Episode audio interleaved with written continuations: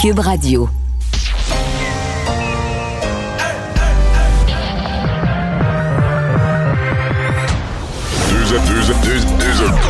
Deux, animateurs cohérents, deux visions différentes. Une seule émission, pas comme les autres. Mario Dumont et Vincent Dessureau. Cube, Cube Radio. Bonjour tout le monde, bienvenue à l'émission mardi. On va vous accompagner pour les deux heures qui viennent. C'est le début du mois de juin.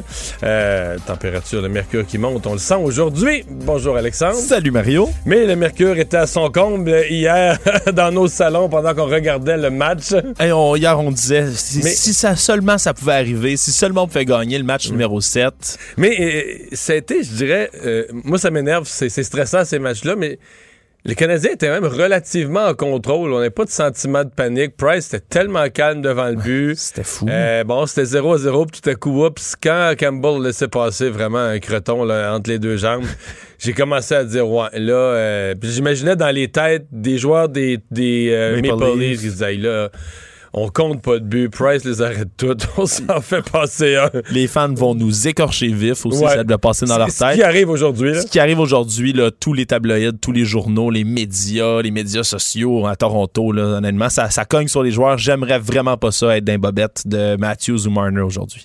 Ah voilà, donc le Canadien qui... Euh, est-ce qu'il va arriver fatigué contre Winnipeg? On va en parler tout à l'heure euh, avec euh, Jean-François Barry au sport. Mais tout de suite, on va aller rejoindre Paul Larocque.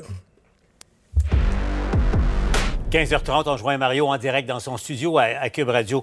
Mario, cette affaire épouvantable des, restes d'enfants retrouvés à, Kamloops en Colombie-Britannique. Euh, Mario, bon, tout le monde est horrifié, tout le monde est scandalisé, tout le monde se pose la question. Il y en a combien d'autres petits-enfants comme ça qui ont été traités de la sorte? Euh, Mario, bon, j'avais le ministre Lafrenière avec moi en entrevue, plein de bonnes intentions éventuellement. Ça relève de la loi des Indiens euh, du fédéral. Mario, d'après toi, qu'est-ce qui doit être fait pour aller au fond des choses, au fond de cette tâche terrible, terrible dans l'histoire du Canada? Ouais, je vais commencer par dire, euh, c'est, bizarre, cette histoire-là est sortie vendredi, même un petit peu jeudi soir, mais surtout vendredi. Et c'est comme, tu sais, il y a des nouvelles qu'on dit, ah, ça fait la grosse nouvelle la première journée, puis euh, on n'en parle plus après. Ça dure 24 heures, puis la population n'en parle plus. Cette nouvelle-là, c'est comme si euh, la nouvelle est arrivée. au début, pense même les gens se demandaient qu'est-ce que c'est qu'exactement, qu'est-ce qu'on a trouvé. Et là, plus on en sait, c'est comme si la nouvelle, euh, à chaque jour, on y arrive à une nouvelle compréhension. Les élus eux-mêmes semblent comme prendre la pleine mesure au fil des jours, la pleine mesure de la, profondeur de ce que, ça représente, de la gravité de ce que ça représente. Je pense aussi que pour le public, ça, ça illustre davantage ce problème des pensionnats autochtones, c'est-à-dire euh, l'ampleur, l'ampleur en nombre. Puis l'ampleur à ce qui a été vécu, OK, des enfants enlevés de leur famille, amenés dans un pensionnat, morts, enterrés dans une fosse commune, pas de sépulture, les parents pas avertis. sur le plan humain, là, il y, a un choc.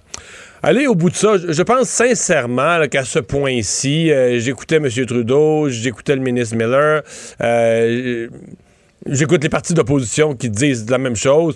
Je pense qu'il y a pas d'économie qui va être faite. La technologie existe, il faut, faut, le dire, c'est une, technologie de géoradar qui a permis d'identifier ces, petits mhm. corps-là, ces enfants-là, les restes des enfants. Je pense pas que personne va accepter qu'on fasse l'économie de refaire l'exercice sur tous les sites. Euh, il y en a effectivement une dizaine au Québec, mais dans une recherche de vérité, puis bon, je lisais que des des historiens, archivistes, etc., sont capables euh, de retracer aussi jusqu'à un certain point avec une limite, mais les, noms, les identités, en tout cas d'un certain nombre des enfants, là, que ça remonte pas trop loin.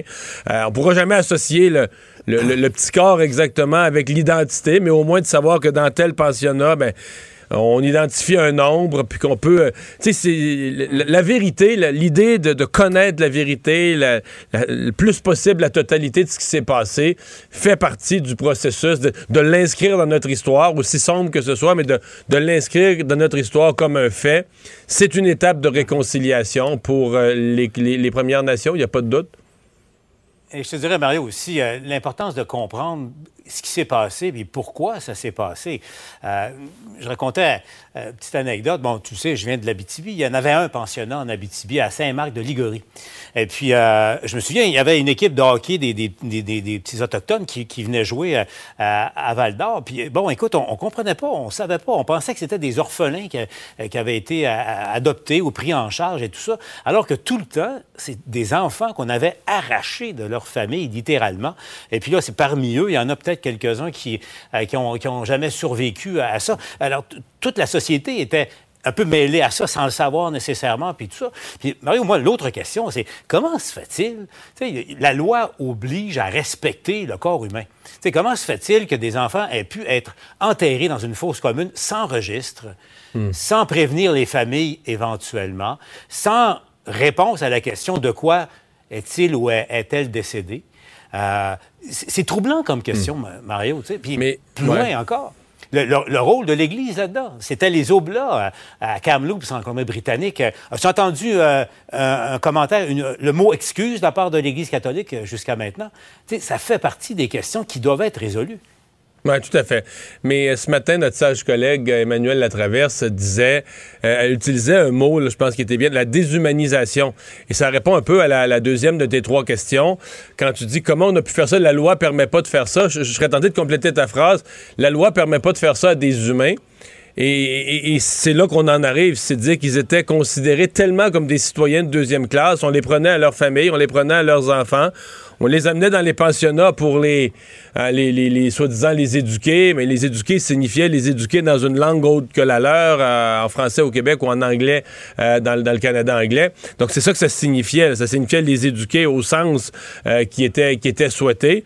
Et donc, ben, s'ils décédaient, c'était comme c'est ça. C'était c'était déshumanisation totale de la personne, de dire ben, il est décédé, il est décédé, on en a échappé un, puis on se débarrasse du corps, on creuse un trou dans terre, puis on se débarrasse du corps, on n'avertit pas les parents, on fait pas de sépulture, on marque pas la chose d'un, on marque pas. D'ailleurs, ils, avaient pas vraiment d'identité. Hein. Ce qu'on comprend, c'est que quand, quand ils quittaient leur, leur maison, euh, on considérait que le nom qu'on leur avait donné, ça compte, le nom que les parents avaient donné, ça comptait pas là. Il y avait pendant un temps, il y avait un numéro, puis après ça, on leur donnait un nouveau nom. On tentait carrément d'extraire toute leur culture et leur éducation euh, parentale, entre autres choses. Bon, Mario, euh, une note pas mal plus euh, agréable. On, reviendra sur cette question-là troublante. Bon, la victoire du Canadien hier, on va se le dire, Mario, tout le monde est, ravi, tout le monde est, sans doute étonné de ça. Qu'est-ce que tu retiens, toi, de ce qui est, arrivé, de l'aventure jusqu'à maintenant du Canadien, face à un club qui, sur papier, était de loin supérieur hier? Hmm. D'un point de vue sociopolitique, on ne veut pas se le cacher. Je veux dire, ça va mieux au Québec. Le monde est plus heureux. Si ça se mesurait, le, le fameux bonheur national brut dont parlait Jean Garon à l'époque, là, si on pouvait le mesurer, euh, c'est certain. En une semaine, c'est incroyable. Hein? Ah, le déconfinement et la, performance du Canadien. Depuis jeudi soir, le, cinquième match du Canadien, ils ont commencé à remonter dans la série. Ah. Le déconfinement vendredi et la suite jusqu'à la victoire d'hier soir. si on avait une courbe du bonheur national brut, le coupe, il serait, il serait en forte hausse. Mais euh, c'est certain qu'il y a beaucoup de choses. Le, Québécois, là, tu regarde les films, regarde les histoires au Québec. On aime ça en plus. Celui qui est à terre, celui qu'on croyait fini, celui qui se relève. le Canadien, il se retrouve exactement dans ce rôle-là, le, négligé, qui était acculé au pied du mm. mur, presque, presque démoli, et qui, qui, se relève et qui vient gagner à la fin. Mais hier soir, euh, sincèrement, c'est, mettons, l'équipe qu'on a vue hier soir qui était en plein contrôle de son destin. Tu te demandes, était où quand même? Je veux dire, cette équipe-là, durant une partie de la saison, durant les deux, trois dernières semaines de la saison, euh, tu dis, OK. Mais ça, c'est une autre question. c'est une autre question, était où? Mais là, bon, euh, on est. Euh, le Canadien rendu en deuxième ronde des séries, là, maintenant. Écoute, quoi, tous les espoirs sont permis. Sait-on jamais, sait-on jamais. Hein? C'est Yogi Berra qui le disait, Mario, puis le Canadien a confirmé. À hein, Toronto, il se, voyait, il se voyait déjà gagnant, tout ça. Mario, merci d'avoir été là. Je te laisse aller à ton émission. On te retrouve au TVA Nouvelle. Poursuivons la... Alex, euh, ben, euh, le bilan des cas aujourd'hui, on parle euh, des, des, nouvelles positives, mais le bilan des cas aujourd'hui, c'est. en fait, ça, s'améliore même très vite. Là. Ben, 208 cas Aujourd'hui, 208 cas, puis dans tout ça, évidemment, on déplore toujours 5 décès. Euh, peut-être que bientôt, on, l'espère, du monde va arriver euh, près du Royaume-Uni. Hein. Ça fait comme deux jours, je pense qu'il y aura Zéro décès, ouais. Zéro décès. Mais les décès, les décès et les soins intensifs reflètent le nombre de cas qu'on avait il y a deux semaines, trois semaines. C'est vraiment un long délai, là, parce que les gens qui décèdent, souvent, ils sont très malades avant, etc. Donc, il faut remonter ou non. Donc, le, 200 cas d'aujourd'hui, les 200-300 cas, peut-être nous amèneront à zéro décès ou très, très, très, très peu de décès quelque part euh, vers la fin juin. Oui, puis d'ailleurs, parlant de personnes hospitalisées, soins intensifs, ça continue de descendre. 8 personnes de moins hospitalisées, 3 personnes de moins aux soins intensifs. On est à 86 personnes dans l'ensemble du Québec aux soins intensifs, donc c'est très bon. Euh, puis même Montréal, aujourd'hui, le nombre de cas à Montréal, 35 cas dans l'ensemble du territoire montréalais qui ont été rapportés. 35 cas seulement. C'est impressionnant. Ils sont presque, presque en bas des autres. Ils sont presque fait dépasser par la Montérégie qui sont à 34, par exemple. on n'avait jamais vraiment vu ça. Donc, euh, euh, ça continue à être rayonnant, disons-le, du côté bilan. De telle sorte que le premier ministre a annoncé, le, trio santé a annoncé en début d'après-midi une accélération du calendrier de déconfinement, entre autres une accélération du, passage d'une couleur à l'autre des. Oui, entre autres, là, à partir du 7 juin prochain, c'est Montréal et Laval qui vont passer en orange en même temps que les autres régions qui ne l'étaient pas, de manière à ce que il n'y aura plus de rouge du tout si tout va bien le 7 juin sur la carte du Québec, Mario. Euh, Montréal-Laval, puis aussi les parties de Chaudière-Appalaches, de l'Estrie et du Bas-Saint-Laurent qui sont toujours en zone rouge, qui vont passer à la zone orange. On comprend quand même, là, parce qu'à 35 cas, on vient de le dire à Montréal, là, une journée, euh, c'est vraiment en deçà euh, des nombres de cas. Par contre, par contre, ça a été prévenu du côté du premier ministre. On a prévenu que euh, les cas risquaient d'augmenter à Montréal avec le déconfinement, suivant évidemment et la densité de la population qui est plus élevée et les rassemblements dans les parcs, les débordements qu'on a observés dans les derniers jours. Mais il a dit tout de même, le premier ministre François Legault, que de leur côté, au gouvernement, on s'attendait à ce qu'il y ait des réactions comme celle-là. Évidemment, il déplore les déchets, la violence, tout ce qui a été euh, associé au déconfinement ce week-end, mais on s'y attendait et on espère que le nombre de cas va pas trop exploser dans la région, même si c'est attendu. 7 juin également, il y a la Mauricie, le Saguenay-Lac-Saint-Jean. ça, c'est une, accélération par rapport au scénario prévu, une accélération d'une semaine. Oui, puis c'est ce, que ce que tu avais d'ailleurs prédit hein, à plusieurs reprises. Tu avais dit que. Prudemment, mais je me disais que c'était possible. Donc, ouais, donc continue Mauricie, Saguenay-Lac-Saint-Jean, centre du Québec, on passe au jaune. On passe au jaune, puis à partir euh, de la zone jaune, peut-être que c'est loin pour certaines personnes. Ça fait longtemps, on, on a l'impression de ne plus être dans cette zone-là. Mais on peut recevoir une autre unité familiale à la maison. Les bars vont réouvrir. Les sports d'équipe extérieure sont autorisés. Puis après ça, ça va être l'Abitibi, la Côte-Nord et le nord du Québec qui, eux, passent au vert de leur côté. Donc là, euh, c'est... là, corrige-moi, je pense que ça se peut-tu que depuis le 1er octobre, non, depuis le novembre. Il y a une date, là, il faudrait faire nos recherches là-dessus. Je pense qu'il y a une date où tout le monde est passé au jaune. Là. là je pense que c'est au début octobre ou fin octobre. Ils ont dit tout le, il n'y a plus de verre. Le verre disparaît. Il y avait suffisamment, oui, oui, oui, suffisamment, d'inquiétude que même les régions qui avaient trop peu de cas, on les a fait passer du vert au jaune. pour être certain. Euh, donc le vert, mon point, bon, seul point, c'est que le vert sur la carte, ça faisait vraiment, vraiment, vraiment longtemps qu'on n'en avait pas vu une tâche. Là. Ben oui, puis ça, c'est le retour là, des trois bulles familiales, 10 personnes autorisées dans une résidence privée. Évidemment, on rappelle qu'il faut garder le masque, distanciation si on n'est pas vacciné à deux doses. Mais quoi qu'il en soit, là, le vert, c'est vraiment le retour là, le, plus près qu'on a connu depuis longtemps Donc, de la normalité. nord et le nord du Québec qui euh, vont connaître le vert avant, avant tout le monde. Exactement. Puis on a parlé également là, du côté de la santé publique, encore des défis, là, les 18-40 ans qu'on veut aller rejoindre pour qui prennent leur rendez-vous pour se faire vacciner. Il manque 200 000 personnes en ce moment pour aller atteindre le 75 des gens vaccinés dans chaque catégorie. Et ce qu'on discutait hier, les possibles moyens de rejoindre les jeunes dans les parcs. Mais là, la stratégie, on parle vraiment d'équipes de vaccination mobile de soir dans les parcs et dans les lieux où, et je cite le ministre de la Santé, Christian Dubé, les jeunes font des 5 à 7. Euh, parlant de lieu où les jeunes se font des réunions, euh, le bal définissant, euh, le gouvernement a dû répondre à des questions là-dessus, M. Legault, le docteur Arruda. Il y, a vraiment une espèce de mouvement d'insatisfaction, c'est que les gens prennent le, déconfinement, les mesures du déconfinement, puis disent, ouais, là, on va être, pouvoir être 10 à une table, on va pouvoir être 250 dans, certains festivals dans une section, donc on, 250 dans un cinéma. Pourquoi on pourrait pas être 200 dans 250 ou même moins dans un bal définissant? Et le docteur Arruda qui a comme expliqué que c'est pas pareil. Dans le fond, ce qu'il dit sans le dire, c'est que c'est le genre d'événement où il va y avoir aucune distanciation. Une fois que tu es dans l'événement. Je pense que c'est la même raison pour laquelle on refuse les mariages, on refuse même les même les, euh, les, les, les, enterrements, les funérailles, on ne permet pas d'avoir le, même nombre de personnes parce qu'on se dit au cinéma, chacun s'en va dans son banc, même si sont 250, chacun s'en va dans son banc. Ça va pas jaser au monde pendant le film en plein milieu. Puis les prendre dans tes bras, puis les embrasser, puis souhaiter des adieux. c'est des, des, émotions, je pense, à ce moment-là. Les grandes, les grandes occasions de joie, les grandes occasions de tristesse, comme on nomme mariage, funérailles, c'est des moments où on veut avoir une proximité humaine, puis où, dans le moment, tu es tellement content ou tu es tellement triste que tu enlaces quelqu'un d'autre dans tes bras. C'est propice, effectivement avoir euh, des rapprochements. Mais les balles définissant, il y a clairement une déception des, parents, des jeunes. on, peut, la sentir. On peut comprendre, puis il risque d'avoir des précisions qui vont être demandées constamment à santé publique au fur et à mesure que le déconfinement va se faire sentir parce que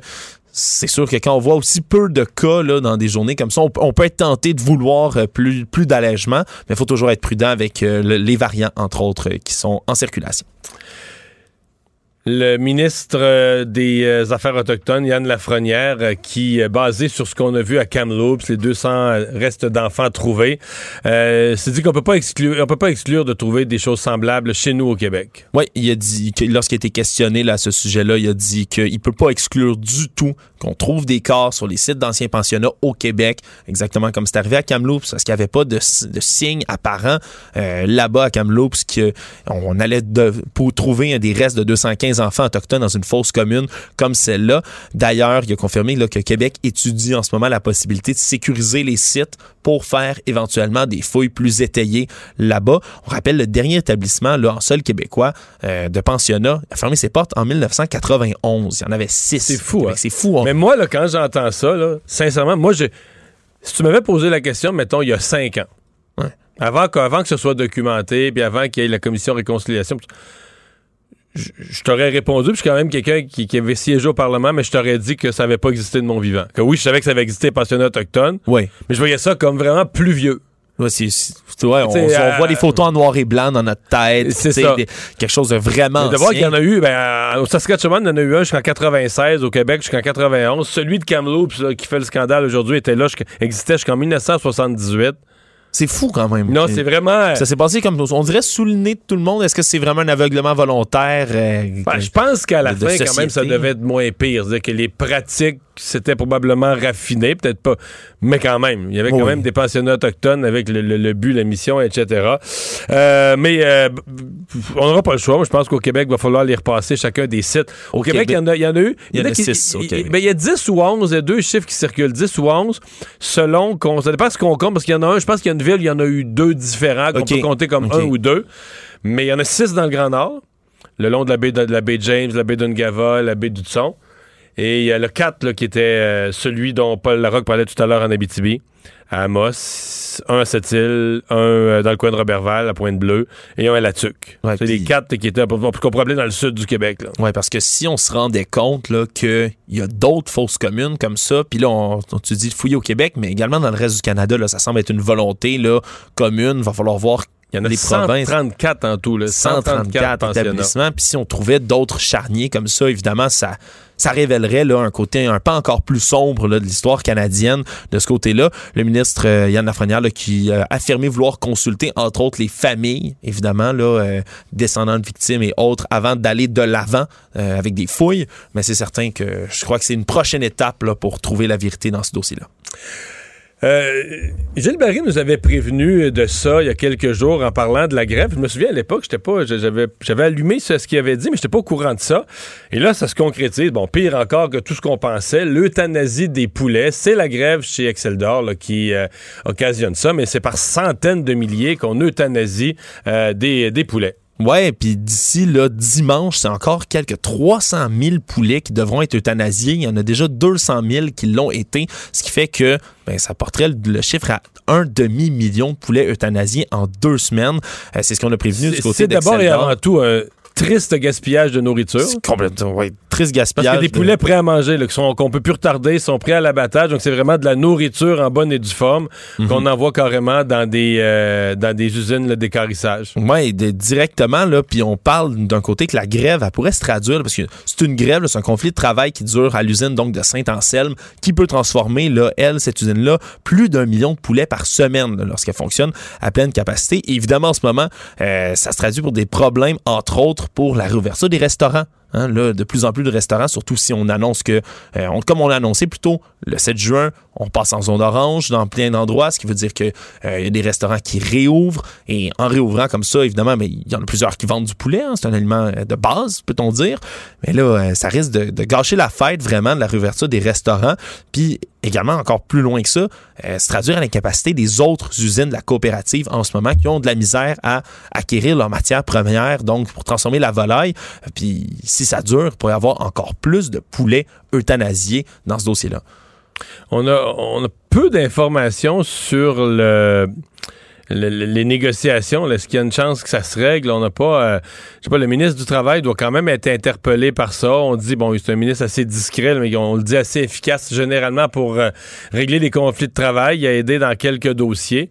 Mais dans celui-là, on dirait que tout a l'air bloqué entre le syndicat et l'employeur. En tout cas, on entend peu de choses sur des, des espoirs de règlement à court terme. Mhm. Puis toi, tu connais mieux ça que moi, mais euthanasier les poulets comme ça, euh, c'est une euh, pratique qui doit arriver lorsqu'on a comme un Ben bouchon de. Parce que euh, des choses qu'il faut comprendre, c'est que c'est pas un animal d'élevage là, comme, euh, comme des bisons. Là. C'est petit un poulet, puis ça, gros, ça grossit vite. Là. Tu sais, Mettons un poulet, j'ai pas le nombre de jours, mais mettons un poulet pour la bonne la viande soit bonne, il faut qu'il soit abattu à 83 jours. OK. Mais ça veut dire qu'un éleveur, lui, dans, sa, dans ses enclos, là, il met des nouveaux petits poulets quasiment à tous les jours. Peut-être pas tous les jours, mais à tous les deux, trois jours. Là.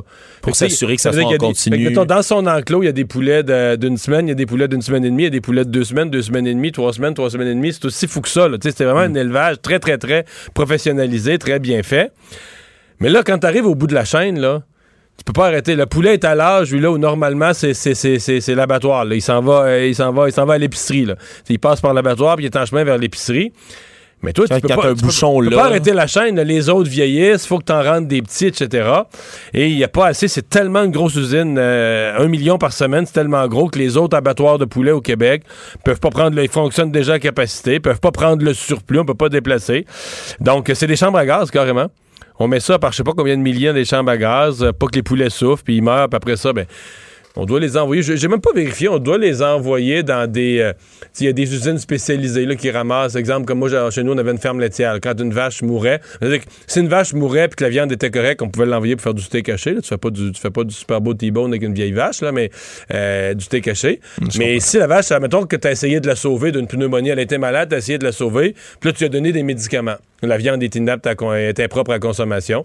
Puis là, ben, tu l'envoies carrément, c'est une usine, je pense qu'ils font. euh, des engrais, de la nourriture pour animaux, toutes sortes d'affaires. Avec... Les poulets, d'après moi, c'est là qu'ils s'en vont tout simplement. Ils s'en vont dans ce qu'on appelle une usine d'écarissage, donc une usine qui utilise des, des, des, des, des, viandes usées. Ouais. tout ça.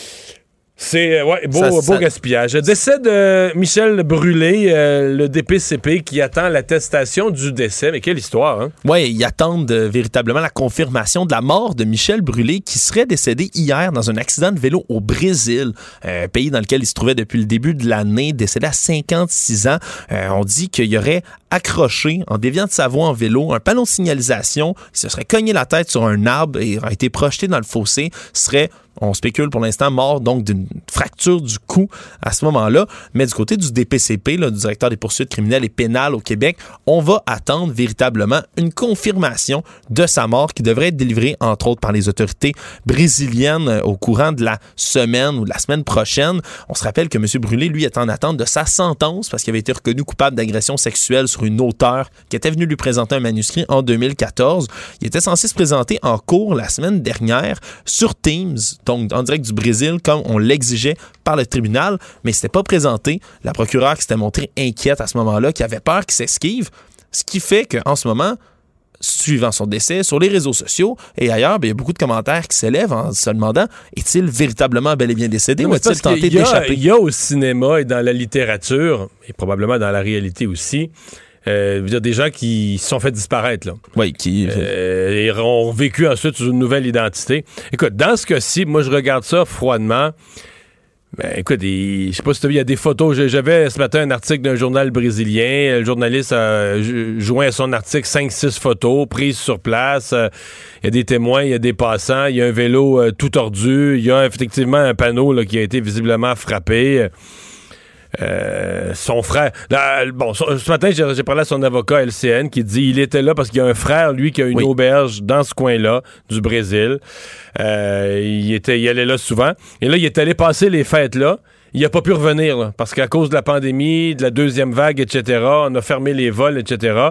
Donc lui, devait revenir fin janvier, mais à cette date-là, on, voyait, on voyageait plus, on pouvait plus revenir au Canada.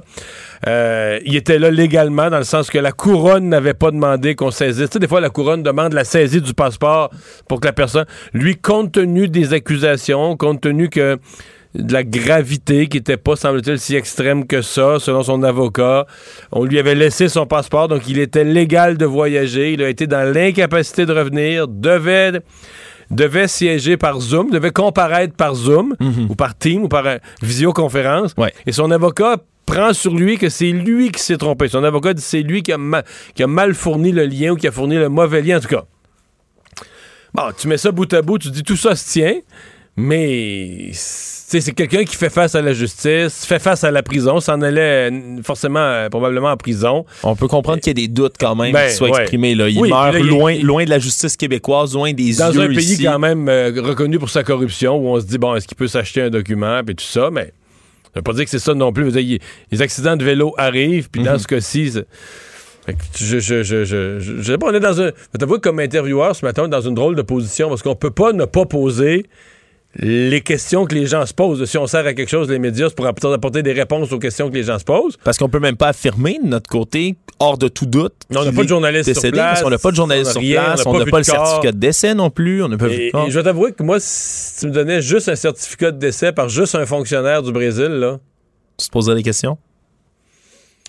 Ben, tu sais, euh, Alex, il y a certains pays du monde où euh, tu peux t'acheter un certificat de décès. Mais encore là, là, je te dis, j'ai vu les photos de l'accident, mais c'est ça. Tu sais, c'est à mon avis, euh, la famille, les avocats, mais c'est ça, j'allais dire, comme, comme intervieweur, peut-être tu dis, ouais, si sa mère regarde mon émission, je remets en doute la mort de son fils, puis il est vraiment décédé, elle, va me trouver ordinaire. absolument. on est dans une bien, bien, bien drôle, de, bien bizarre de, de, position. Puis de l'autre côté, on veut que justice se fasse, que, que les autorités québécoises euh, fassent les vérifications. Ouais, Affaires euh, mondiales Canada, puis les corps, il y a des corps policiers différents qui pourraient être mis à contribution éventuellement pour obtenir l'attestation de décès dans ce cas-là à suivre. Feu vert du comité canadien, comité national sur l'immunisation euh, concernant le mélange des vaccins. Remarquez qu'au Québec, on était déjà pas mal, pas mal là. Oui, on était déjà pas mal là, mais là, c'est confirmé donc par le CCNI. On y approuve le mélange de deux doses de deux types de vaccins contre la COVID-19. Donc, ça va être sécuritaire de recevoir une dose de Pfizer ou de Moderna en deuxième dose si on a reçu l'AstraZeneca en première dose. Ceux que ça concerne, c'est ceux qui ont reçu l'AstraZeneca. Les gens qui ont reçu les autres vaccins ils vont avoir, il n'y a pas de problème. Exact, parce que l'inverse n'est pas conseillé. On dit pas à quelqu'un qui a Pfizer ou Moderna d'aller se faire injecter une dose après ça d'AstraZeneca qui est à vecteur viral. On déconseille de côté-là de faire ça. Mais euh, pour ce qui est donc des, des, des, vaccins même à ARN messager, entre autres, euh, donc le Pfizer, Moderna, on dit qu'ils sont même interchangeables, qu'on pourrait avoir une dose d'un autre vaccin pour compléter la série. Par, exemple, quelqu'un qui aurait un Moderna pourrait avoir un Pfizer en deuxième dose et vice-versa. Donc, euh, c'est... Puis on rappelle, là, c'est pas un concept nouveau pour ceux qui sont inquiets sur la vaccination. On vient pas juste d'inventer ça pour la COVID. c'est fait dans les cas de des vaccins pour la grippe, entre autres, pour l'hépatite A aussi. Donc, euh, puis c'est des mesures, on le rappelle, qui sont pas contraignantes, donc les provinces sont libres de faire ce qu'elles veulent. Le seul petit point, semble-t-il, c'est que les gens qui vont recevoir le vaccin euh, Pfizer ou Moderna euh, sur un AstraZeneca, les, conséquences des premiers jours, les conséquences secondaires de frissons, fièvre et autres, peuvent durer plus de jours puis être un petit peu plus intenses. Culture et société. Saisons qui passent n'arrange pas notre histoire.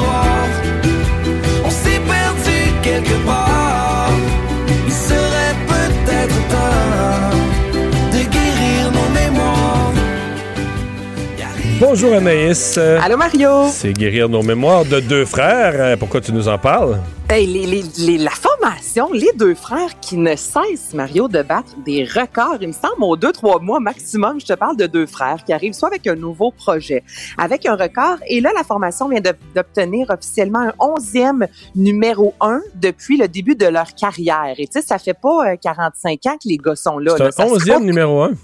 Onzième numéro un. Imagine-toi, les gars qui ont pas, il y a pas si longtemps de ça, ont battu également un long, euh, un record de longévité avec euh, justement donc comme la chanson qu'elle a joué le plus longtemps à la radio. C'est leur huitième numéro un consécutif, guérir nos mémoires. Donc je dis c'est incroyable à quel point cette formation là est aimée des Québécois. Et là, ben sous peu guérir nos mémoires aura droit à son vidéoclip avec des images d'archives des fans des années 70. Mais là je sais toi Mario quand on parle de deux frères, on n'a pas le choix d'écouter Lil Gag. Suis même pas sûr qu'elle était dans les 11, euh, les 11 qui, ont, qui ont été premières au palmarès, celle-là. ben, je pense, je sais pas moi non plus. C'est pas nécessairement ma favorite, mais je la connais par cœur. C'est ça, deux frères aussi. Hein? Oui, ça, ça reste.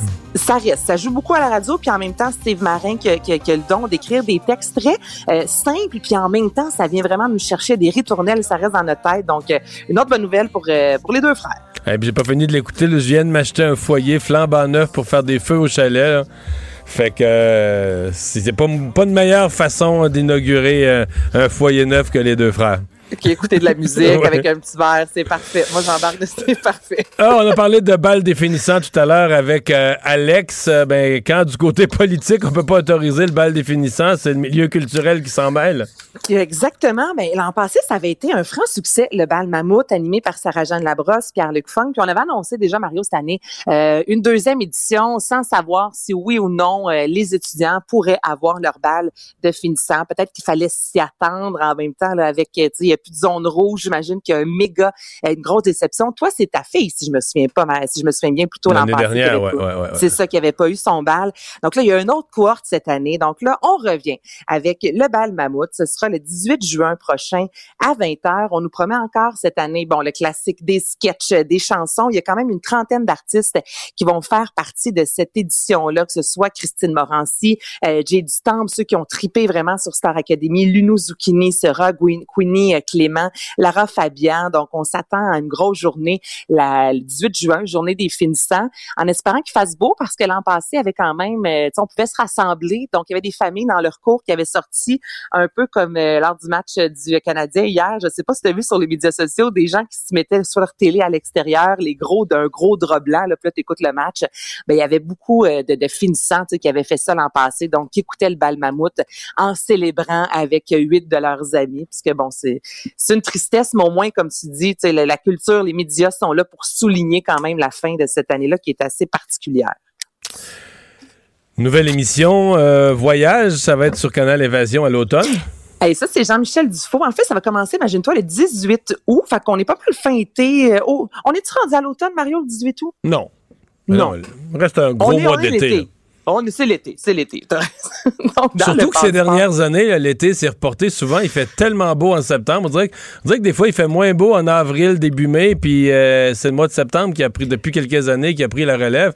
Mais t'as vraiment raison, là. Puis écoute, que on le remarquait quand j'étais à Météo Média avec euh, Régent Ouimet, lui qui a tout, tout, tous les jours, et ça depuis qu'il travaille à Météo Média, donc ça fait plus de 25 ans, il y a un carnet, Mario, et il écrit à tous les jours euh, ce qu'il fait à la météo. Donc là, tu lui demandes, il y a 20 ans, qu'est-ce qui se passait telle date, il est capable de te le dire. Puis justement, avec toutes ces annotations, puis il avait vraiment remarqué, puis t'as pas tard, là, souvent au mois de juin, on a bien de la pluie, c'est encore froid le soir, et le mois de septembre, c'est un des meilleurs mois, je trouve, pour prendre nos vacances maintenant, parce que, tu l'été se poursuit vraiment longtemps. Donc, euh, t'es dedans, t'es dedans, Mario. Et là, en parlant de voyage, Jean-Michel Dufault arrive avec son émission Dans le passeport 2. Ce sera Évasion à la fin de l'été, et c'est huit épisodes, et lui va rencontrer, en fait, des artistes. Il y a Marie-Soleil Dion, euh, Valérie Chevalier, Dave Morissette déjà qui ont confirmé euh, leur passage à l'émission et ils vont arriver avec des images d'archives, des anecdotes en lien avec leur plus beau voyage. Toi, tu pourrais aller là, là, parce que tu es un, es un grand voyageur. J'en ai fait quelques-uns, oui.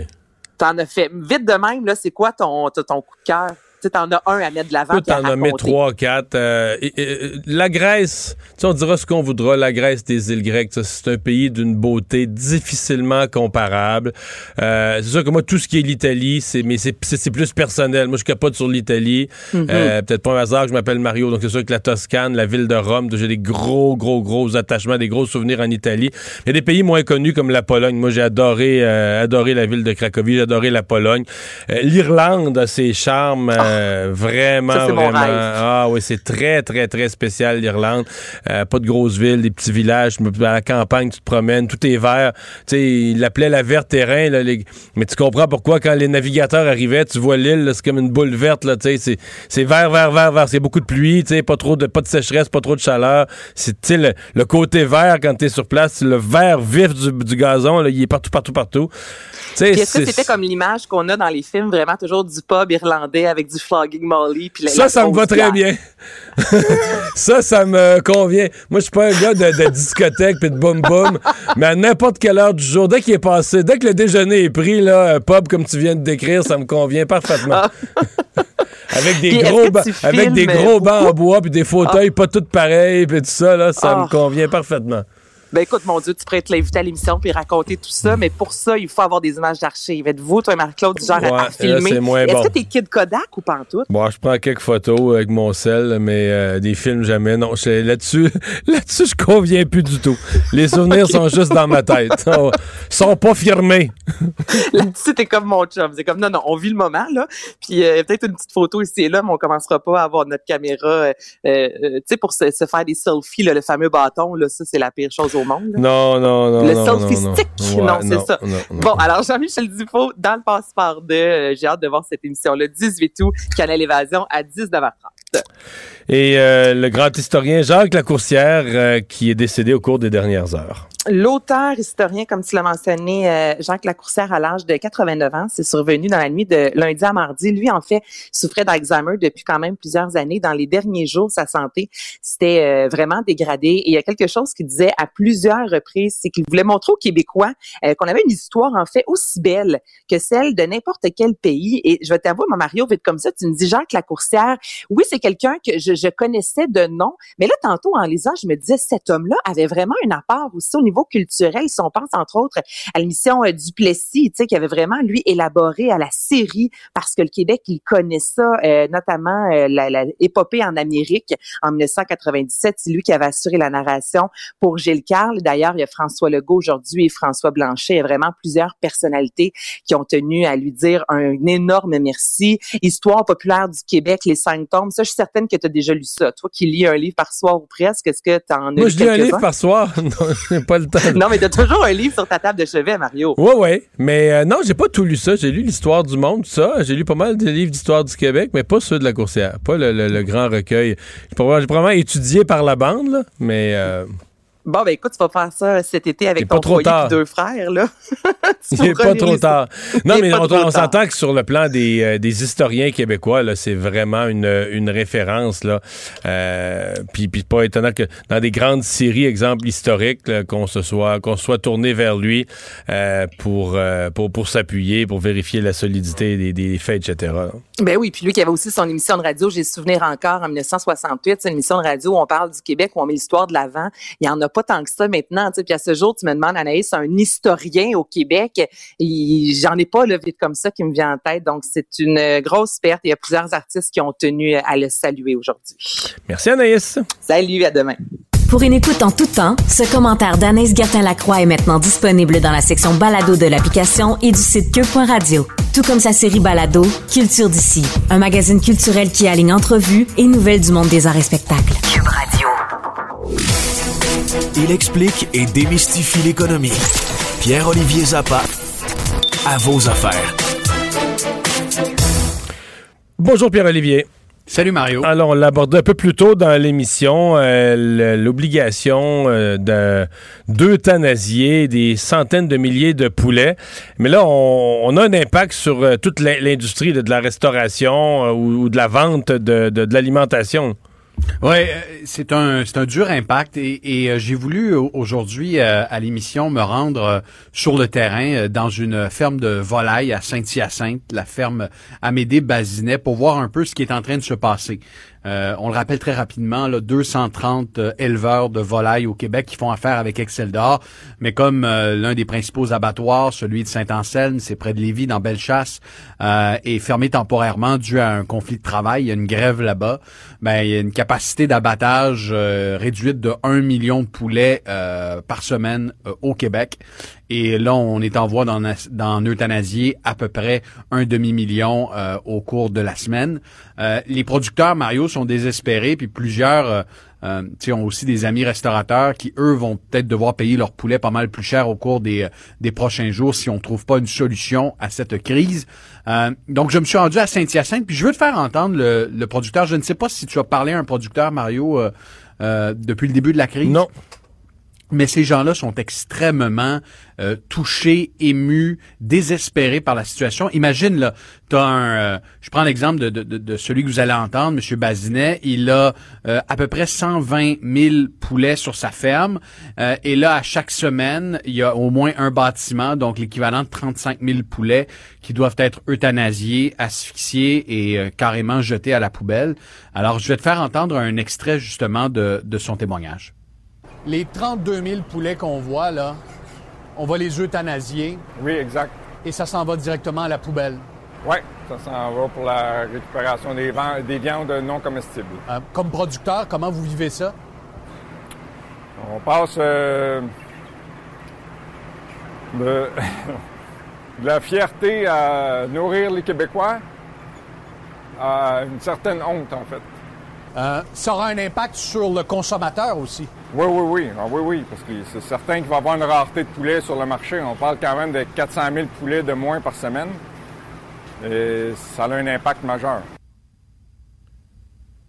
Alors, c'était, ah euh, on vient d'entendre Alain Bazinet, euh, qui, est, qui, est, deuxième génération hein, de, d'éleveurs de poulets euh, dans le coin de Saint-Hyacinthe. Tu sais, quand il dit on a honte, ben, on a honte de pas trouver de solution en 2021 pour éviter euh, un tel gaspillage alimentaire. C'est du jamais vu dans l'industrie agroalimentaire au je Québec. Comprends. En même temps, euh, l'abattage de poulet, c'est une industrie surspécialisée. Mm-hmm. les abattoirs fonctionnent tous à capacité. Il n'y en a pas tant que ça. Ceux qui existent fonctionnent à capacité. Donc, il n'y a pas vraiment de, pas de solution miracle pour écouler ces poulets-là. Alors, ce que demande aujourd'hui Excel d'Or, c'est euh, que le gouvernement reconnaisse que c'est un service essentiel pour au moins que les services essentiels soient assurés à, l'abattoir de Saint-Anselme pour qu'on réduise le nombre d'euthanasies jusqu'à ce que le conflit de travail euh, soit réglé. Le syndicat demande à ce que Québec nomme un arbitre dans la négociation. Euh, ce soir à l'émission, on va recevoir le ministre de l'Agriculture, André Lamontagne, pour voir s'il n'y a pas des solutions à trouver pour éviter un, un tel gaspillage, Mario. Et finalement, tu nous parles de cette, euh, cette enquête sur Air Canada qui a versé des, euh, des primes importantes ses euh, hauts dirigeants malgré l'aide gouvernementale qui est venue les sauver. Ouais, ben tu on parle de milliards, de, tout près de 6 milliards d'aides gouvernementales, de 615 millions de subventions salariales, euh, de plus de 20 000 employés qui ont été mis à pied. Puis on rappelle que Air Canada a versé 20 millions de dollars en primes de motivation à ses cadres et à ses dirigeants. Mais j'ai envie de poser la question, Mario, est-ce qu'on est surpris? Est-ce qu'on est surpris parce que Air Canada nous a habitués au cours de la dernière décennie, surtout sous le règne de Kalen Ravenescu, l'ancien PDG qui vient de prendre sa, sa, douce retraite, euh, à rémunérer euh, de façon euh, très généreuse ces, ces, hauts dirigeants. Je te donne un exemple de Kalen Ravenescu. Juste avant la pandémie, l'année précédant la pandémie, il avait vendu des blocs d'actions pour l'équivalent de plus de 50 millions de dollars. Quelques semaines avant que euh, qu'on ne déclare euh, la COVID-19 pandémie mondiale, il avait liquidé d'autres millions de dollars en blocs d'actions. Et malgré le fait que l'industrie a été mise à genoux, euh, ben, l'an dernier, il a quand même réussi à toucher près de 9 millions 300 000 dollars en revenus. C'est sûr qu'il a dû un peu serrer la ceinture. C'est un peu moins que les 13 millions qu'il avait reçus l'année précédente. Euh, mais quand même, lorsque... lorsque Parce que lorsque tu euh, te présentes devant le gouvernement pour dire il me faudrait l'argent des contribuables parce que là, notre industrie, et dans ce cas-ci, c'est vrai, je ne dis pas que c'est inventé.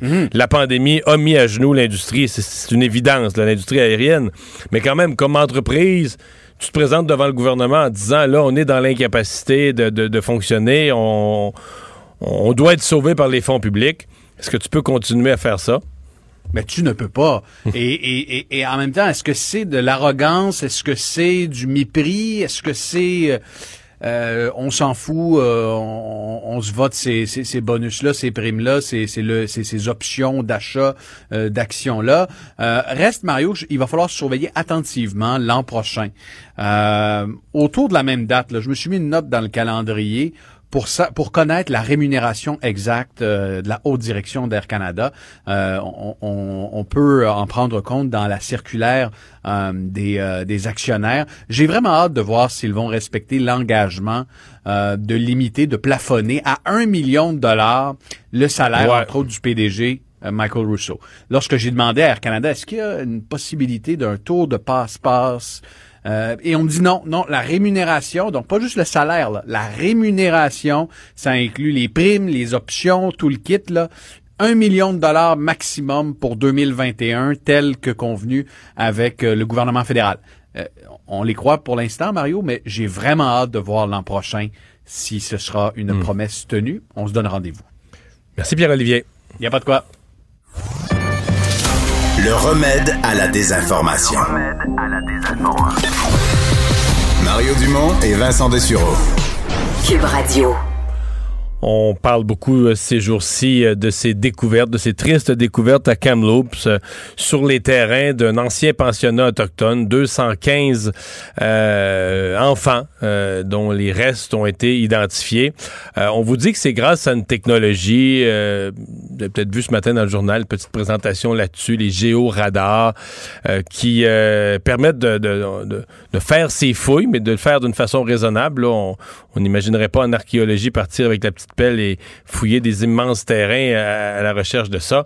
Euh, pour bien comprendre comment c'est possible, comment ça procède, Marie-Claude Terrien, archéologue, elle est vice-présidente euh, affaires courantes à l'Association des archéologues du Québec. Bonjour, Madame Brien.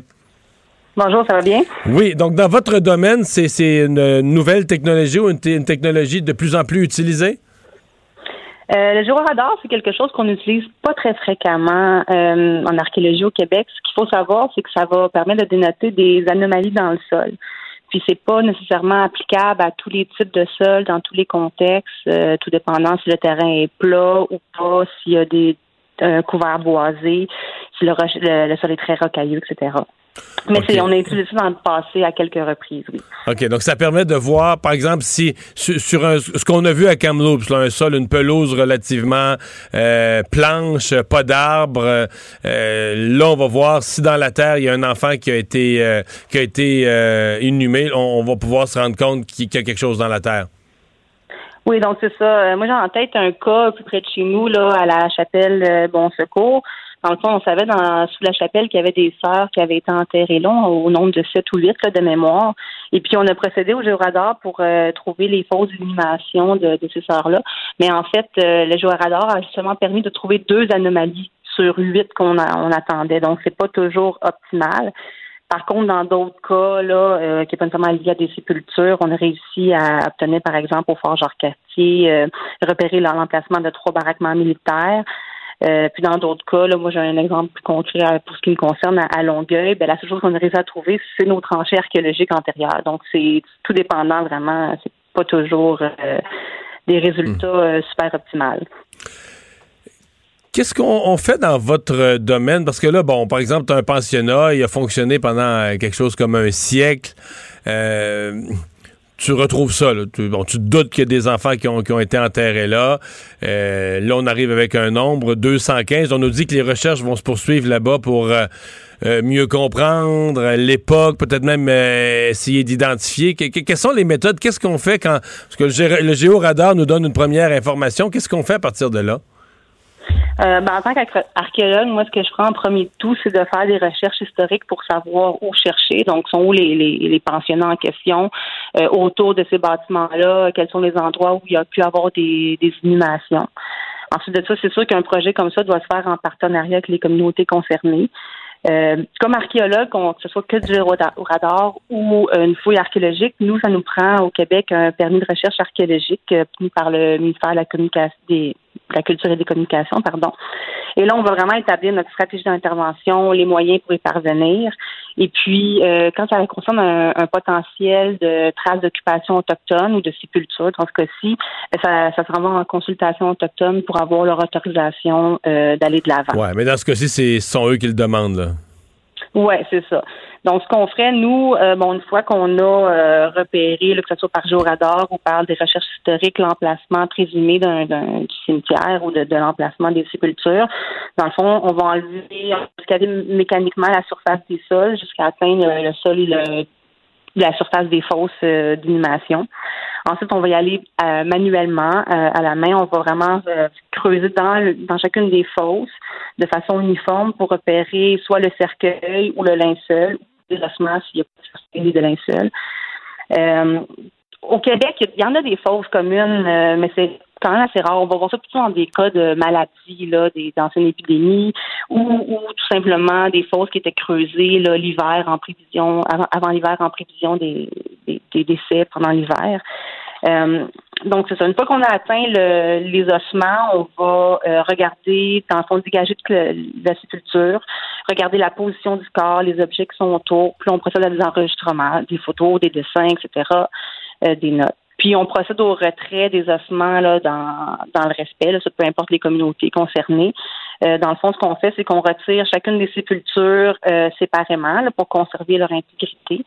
Ensuite, chacun des ossements euh, d'une sépulture va être mis dans des sacs séparés par section, donc les membres inférieurs gauche ensemble, les membres inférieurs droit ensemble, etc. Euh, et puis ça, après ça, bon, on envoie ça au labo, où ce que les bioarchéologues vont procéder à l'analyse euh, de la collection. Donc, on va étudier les sépultures séparément. Euh, puis ensuite, on va faire une vue plus d'ensemble de la collection entière. Donc c'est beaucoup de travail, mais on peut on, peut avancer dans une, une fouille comme celle-là. Oui, c'est ça. Ben ça, en fait, dans, ça s'est fait assez souvent au Québec, des anciens cimetières euh, catholiques, protestants, euh, même irlandais, le plus récemment, où ce qu'il y a eu des, des, des, cimetières qui ont été désacralisés, et puis là, il y a des travaux de construction, des projets d'aménagement, puis nous, on va sur les terrains pour euh, récupérer les sépultures qui sont en place. il reste quoi, mettons, au bout de au bout de 100 ans, des ossements strictement? Euh, des ossements, mais des fois, on a, on a trouvé des, des cheveux, des, euh, des, des, tissus, euh, souvent des, des, des, épingles. Des bijoux, hein. Des bijoux, des épingles, etc. Oui, exactement. Est-ce qu'il y a un enjeu particulier? Parce que là, au Québec, bon, il y a Amos, Sept-Îles, Latuc, etc., mais il y en a quand même quelques-uns qui sont très, très, très au nord. Là. Je pense à Coudjouarapik, je pense à Inujak. là, je ne veux pas me tromper, mais je pense qu'on doit être dans le pergélisol. On est dans le nord, au nord de la ligne des arbres, dans certains cas, la baie d'Ungava. Euh, euh, est-ce que là, on, a des, on est en présence d'enjeux particuliers?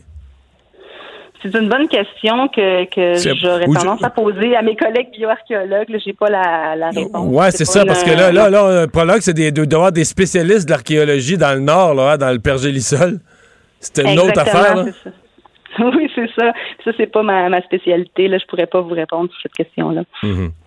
Euh, votre, vous avez le, dossier des pensionnats autochtones quand même au Québec. Il euh, n'y a pas eu euh, certains historiens qui se sont penchés un peu là-dessus, mais on n'est pas très avancé. Ça, on a l'impression que c'est une des premières fois qu'on dit qu'il faudrait aller faire des fouilles de ce côté-là. Ben tout à fait, oui. Puis c'est quelque chose, je pense qu'en tant qu'archéologue, nous, on va pas prendre l'initiative. Là, on va attendre que ce soit une demande qui soit faite des communautés ou puis qu'on ait vraiment un mandat clair là, en ce sens. Oui, parce que c'est devenu, c'est devenu social et politique. C'est pas juste historique, c'est social et politique à l'heure où on se parle. Hein? Exactement, c'est ça. Ouais. Vous allez attendre de voir. Mais si, si vous êtes euh, si vous êtes interpellé pour donner un coup de main, les archéologues vont au rendez-vous?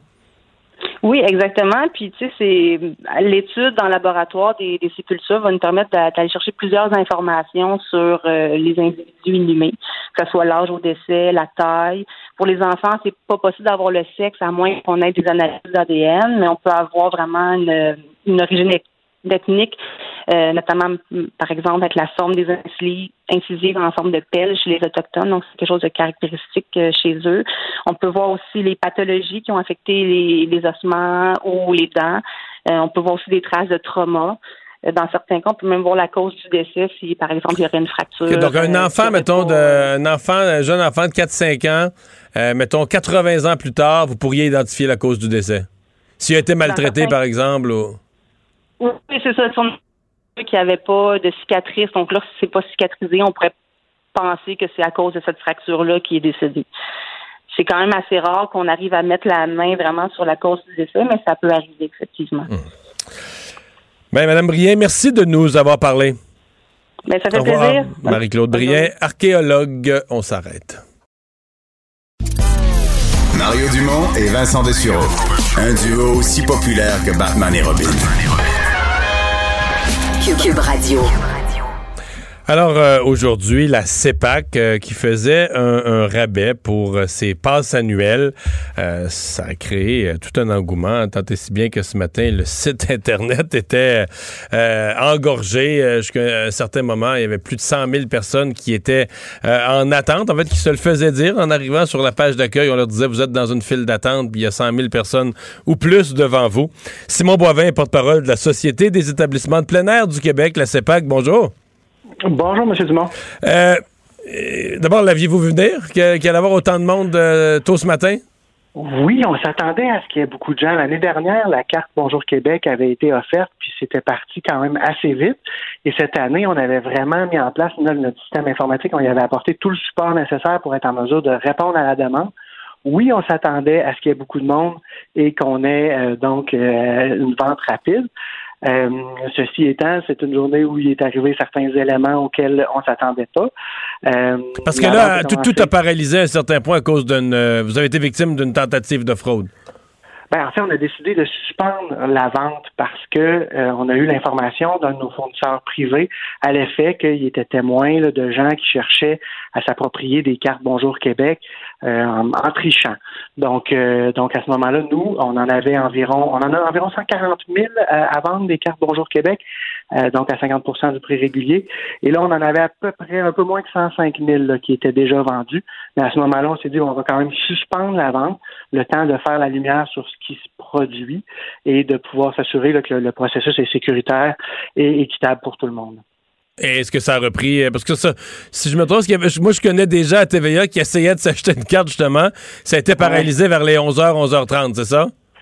Exact. Vers les 11 heures, on a eu un peu plus, un peu plus avant 11 heures, on a eu le signal à l'effet que donc des drapeaux qui ont été levés, à l'effet qu'il fallait, il fallait, on était mieux de suspendre la vente parce qu'il y avait peut-être des problématiques. Mais il y a un autre élément qui vient euh, dans la journée s'ajouter, qui peut-être est la situation de certains de vos collègues à TVA dont vous parlez, c'est qu'aujourd'hui, euh, les détenteurs d'une carte Mastercard Desjardins euh, il y a eu, euh, semble-t-il, un, problème technique qui a fait en sorte qu'ils ne pouvaient pas faire de transactions en ligne, donc euh, à la CEPAC comme ailleurs. Ça, ça n'a pas rapport avec la CEPAC, là. Ça n'a pas rapport avec la CEPAC, ça n'a pas rapport avec les gens qui ont essayé de, tricher pour obtenir des, cartes annuelles. Ceci étant, il y, a, certainement des gens qui se sont dit ben pourquoi ma transaction est annulée après que j'ai fait l'ensemble du processus en suivant toutes les toutes les toutes les étapes. Euh, ben, il y avait en parallèle cette situation-là qui, euh, on a eu des contacts avec Desjardins aujourd'hui et, semble, si elle n'est pas réglée, être en voie de se régler. Bon, revenons à la base. Donc, vous aviez ce matin, quand vous avez annoncé votre, votre rabais moitié prix sur la, la, la, carte, il y en avait 140 euh, 000 à vendre? Exact, c'est ça. À, cette heure-ci? à cette heure-ci, il faudrait que j'aille voir sur le site Internet. J'ai pas la, la, le, décompte exact, mais ça va partir assez vite parce que au moment où on a arrêté, il en restait à peu près 37 000 à vendre et la file d'attente continuait de s'allonger euh, au-delà du nombre de cartes restantes. Donc, il, va forcément y avoir des déçus, là. Forcément, il va y avoir des déçus parce qu'on a un nombre limité de cartes à vendre. On offre ce rabais-là, entre guillemets, de 50% parce que le ministère du Tourisme a fait une subvention de 5 millions justement pour payer euh, la moitié de ces cartes euh, ces cartes-là. Mais on pourrait dire la, la- on pourrait dire la loi de l'offre et de la demande, c'est pas logique votre affaire. là. S'il y a de la demande à ce point-là que les gens se les gens se, se, se- se ruent dessus, euh, vous devriez la laisser à plein prix? Ben, en fait, à, à plein prix, euh, elle est à, elle est à plein prix une fois que l'ensemble des, des cartes Bonjour Québec, donc qui sont vendues à 50% vont être écoulées. On a une carte annuelle qui donne le- le- les mêmes privilèges, mais qui se, qui se vend 80 dollars au lieu de 40. Et, euh, et donc, nous, le nombre de cartes qu'on offre à 50 euh, s'arrête euh, au montant qu'on peut utiliser. Je comprends. De, de- de- de la subvention que vous recevez. Euh, Exact.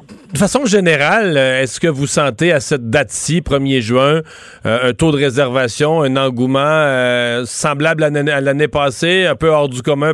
Est-ce que vous le sentez que les Québécois vont, vont voyager au Québec? Ah, clairement, clairement, euh, on est en avance sur la plupart de, de ce qu'on a à offrir en termes de produits euh, pour l'été. Clairement, on va vivre un, un- un- un été là, à l'enseigne de celui qu'on a vécu, à l'enseigne de celui qu'on a vécu la- l'année dernière. On a eu une hausse d'achalandage de 14% dans les dans les parcs nationaux l'été dernier. Puis ça, c'était un achalandage historique. Et on s'attend à ce que ce soit sensiblement la même chose cet été. Ceci étant, nous, on, s'assure d'avoir en place euh, les mesures puis de, de contrôler l'achalandage des parcs nationaux de manière à faire en sorte que les gens qui y viennent vivent une, une expérience qui est à la fois sécuritaire et, et agréable.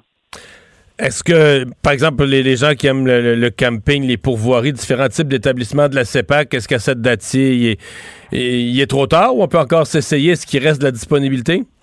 Ça dépend de ce que vous cherchez, ça dépend de quand vous le cherchez. Si vous cherchez un chalet entre euh, la Saint-Jean-Baptiste, par exemple, puis la, la, la mi-août, disons, Ça va être ça va être difficile, là, que ce soit dans des parcs nationaux, réserves phoniques ou établissements touristiques, la CEPAC, ça sera pas simple. Euh, même chose pour les unités de prêt à camper. Je sais pas si vous voyez de quoi je parle, mais une espèce d'hybride entre, le- entre le camping et le chalet. Ça aussi, c'est très populaire. Euh, là où on a la part du lion là, de- des disponibilités restantes, c'est dans le camping. Puis, mais encore là, il faut parfois faire preuve là, de souplesse, que ce soit sur l'endroit où on pense aller ou encore les dates auxquelles on, envisage d'y aller, parce qu'il y a des périodes très achalandées comme les, longs congés, etc., où euh, les places se font de plus en plus rares, ce qui est quand même exceptionnel euh, par rapport aux années précédentes. là. Et euh, ben voilà, donc on va, on va vous souhaiter un bon été. On va espérer que les installations publiques de la CEPAC soient euh, bien utilisées à leur maximum. On va surtout espérer que vos parcs n'auront pas l'air des parcs de Montréal quand les gens, quand les gens vont repartir après leur, euh, après leur passage. Ben, on va souhaiter un bon été à tout le monde, mais euh, on- inquiétez-vous pas, on a quand même des règles en vigueur là, sur, sur place pour faire en sorte que les milieux naturels sont protégés, même s'il y a beaucoup de gens. Merci, au revoir. Simon Merci Boivin, qui est porte-parole de la CEPAC. Donc, selon ce que. Vous pouvez toujours aller l'essayer, mais selon ce qu'on comprend, euh, la passe à moitié prix, là, il y en reste plus beaucoup à cette heure-ci. Mario Dumont et Vincent Dessureau. Des propos crédibles, avec des fois un brin de sarcasme. Ben, quand les nouvelles sont moins crédibles. Mario Dumont et Vincent Dessureau. Cube Radio. Alors, on est de retour. Euh, j'ai, euh, je vais vous le dire, j'ai fait l'exercice euh, pendant la pause pour je reviens à la CEPAC. Ce que ça me dit sur le site de la CEPAC, c'est qu'il resterait euh, 60 cartes à vendre. Les, les- les passes annuelles à moitié prix, à l'heure, à l'heure actuelle, il en resterait 60 à vendre. Donc, on- il y en avait 140 000, il en reste 60, il en reste presque plus. Et ça me dit, dans la file d'attente, il y a 126 946 personnes devant vous. Si vous êtes pas pire en mathématiques, avec 106 000 120 000 personnes dans le file d'attente avant, puis 60 cartes à vendre, euh, je pense que ça devient difficile. Je pense qu'on est obligé de, on est mieux de faire, euh, faire notre, euh, notre deuil de ça. Ils ont l'air toutes vendues. Remarquez que c'est un bon, euh, c'est quand même, quand même un prix intéressant, le 40 dollars pour avoir accès pendant un an à tous les parcs de la, de la CEPAC. Et je peux vous dire que si vous allez sur les, les réseaux sociaux du premier ministre ontarien Doug Ford, vous allez le vouloir, vous allez le voir, pardon, euh, répondre à François Legault avec son chandail du Canadien sur le dos, mais euh, avaler euh, la défaite des, Maple Leafs et reconnaître à François Legault la victoire du, du Canadien. Et avec le numéro 10 sur le dos, le chandail de Doug Ford avait un chandail de Guy Lafleur, donc c'est celui-là qu'il porte pour l'occasion. On a commencé hier euh, cette série d'entrevues avec des députés, euh, non pas pour parler de leur travail, de la politique, de leur parti, mais pour nous parler euh, du point de vue touristique, du point de vue voyage, parce qu'on va voyager au Québec cet été, aussi bien connaître l'offre de ce que notre Québec offre. Donc, des députés de chacune des circonscriptions vont nous parler de leur coin de pays. dès qu'on pense à ça, il y en a un qu'on se dit, lui, on pourra pas l'éviter. Joël Arsenault, député des îles de la Madeleine, bonjour. Oui, bonjour, M. Dumont. Faire un tour du Québec touristique sans passer par les îles de la Madeleine, là, ce serait péché. Ce serait péché, mais il faudrait surtout planifier à l'avance parce qu'un peu comme pour la CEPAC, il n'y a plus beaucoup de place pour l'été qui s'en vient. Ah oui, c'est déjà réservé. Euh, pas, beaucoup de place sur, le point hébergement ou euh, transport ou les deux? C'est un peu les deux, effectivement. Euh, pour le mois de juin, ça peut encore aller, mais pour le cœur de la saison, là, on s'attend à une très grosse année. Euh, l'année passée, on sait, il y a eu euh, une chute de 55% de la fréquentation touristique en, situation de COVID, mais cette année, ça devrait dépasser les 70 000 visiteurs. Donc, pour avoir soit une place sur le traversier ou pour un hébergement, là, actuellement, là, c'est, le parcours du, du combattant. Faut, faut prévoir souvent, là, plusieurs mois à l'avance, voire un an à l'avance, c'est hmm. mieux on peut en parler quand même. Oui, oui, mais dans le cas du traversier, euh, traversier Souris à l'île du Prince-Édouard jusqu'aux îles de la Madeleine, on peut prendre une réservation à l'avance. Oui, il, le faut, en fait. Il le faut, oui, je comprends. Oui, si on se présente, euh, surtout euh, à l'heure actuelle, euh, avec les conditions qui sont imposées par l'île du Prince-Édouard, on peut pas vraiment aller dans les hôtels là-bas. Donc, il faut avoir une place. On peut pas se présenter là dans la ligne stand-by qu'on appelle. ça, ça fonctionne pas à l'heure actuelle. Il faut vraiment prévoir les, déplacements et c'est mieux pour tout le monde. Réglons ça là, parce qu'il y avait des contraintes. Un touriste québécois qui se rend à Souris, qui se rend à l'île du Prince-Édouard, est-ce qu'il a le droit d'arrêter et mettre de l'essence, manger? Est-ce qu'il est en est-ce qu'il est sous surveillance tout le temps? Comment ça se passe là? Ben, les règles qui ont été imposées l'été dernier sont toujours actuellement en vigueur, c'est-à-dire que pour le Nouveau-Brunswick et l'île Prince-Édouard, on peut transiter à travers les provinces.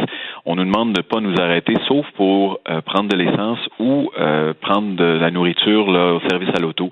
Et euh, c'est surveillé de façon assez stricte. ça pourrait changer au cours des prochaines semaines. En fait, on fait beaucoup de représentations là, pour assouplir les règles, notamment en nommant, en identifiant des hôtels désignés pour les Québécois. Là, où on, pourrait euh, arrêter une nuit pour se reposer. Euh, et puis, euh, on sait que le plan de déconfinement va aussi permettre aux personnes vaccinées d'aller au Nouveau-Brunswick, éventuellement à l'île du Prince-Édouard d'ici la fin juin. Donc, ça devrait s'alléger un peu, mais avant juillet, ça, risque d'être encore un voyage à planifier à l'avance pour s'assurer de, de pouvoir faire la conduite en toute sécurité. Joël là, on s'adresse aux gens qui sont jamais allés, euh, qui ont entendu parler des îles de la Madeleine, mais qui, qui ont, qui sont, qui sont jamais, ils jamais eu l'occasion de l'expérimenter sur place. Qu'est-ce qu'on voit aux îles de la Madeleine? Qu'est-ce qu'on fait aux îles de la Madeleine? Ah, ben ce qu'on voit, c'est la mer à perte de vue, c'est des paysages à couper le souffle, c'est des, des, 300 kilomètres de sable blond, euh, c'est aussi euh, des produits du terroir qui sont extraordinaires, euh, des restaurants qui sont de, de, façon qui sont qui, qui, offrent des produits du terroir à saveur gastronomique.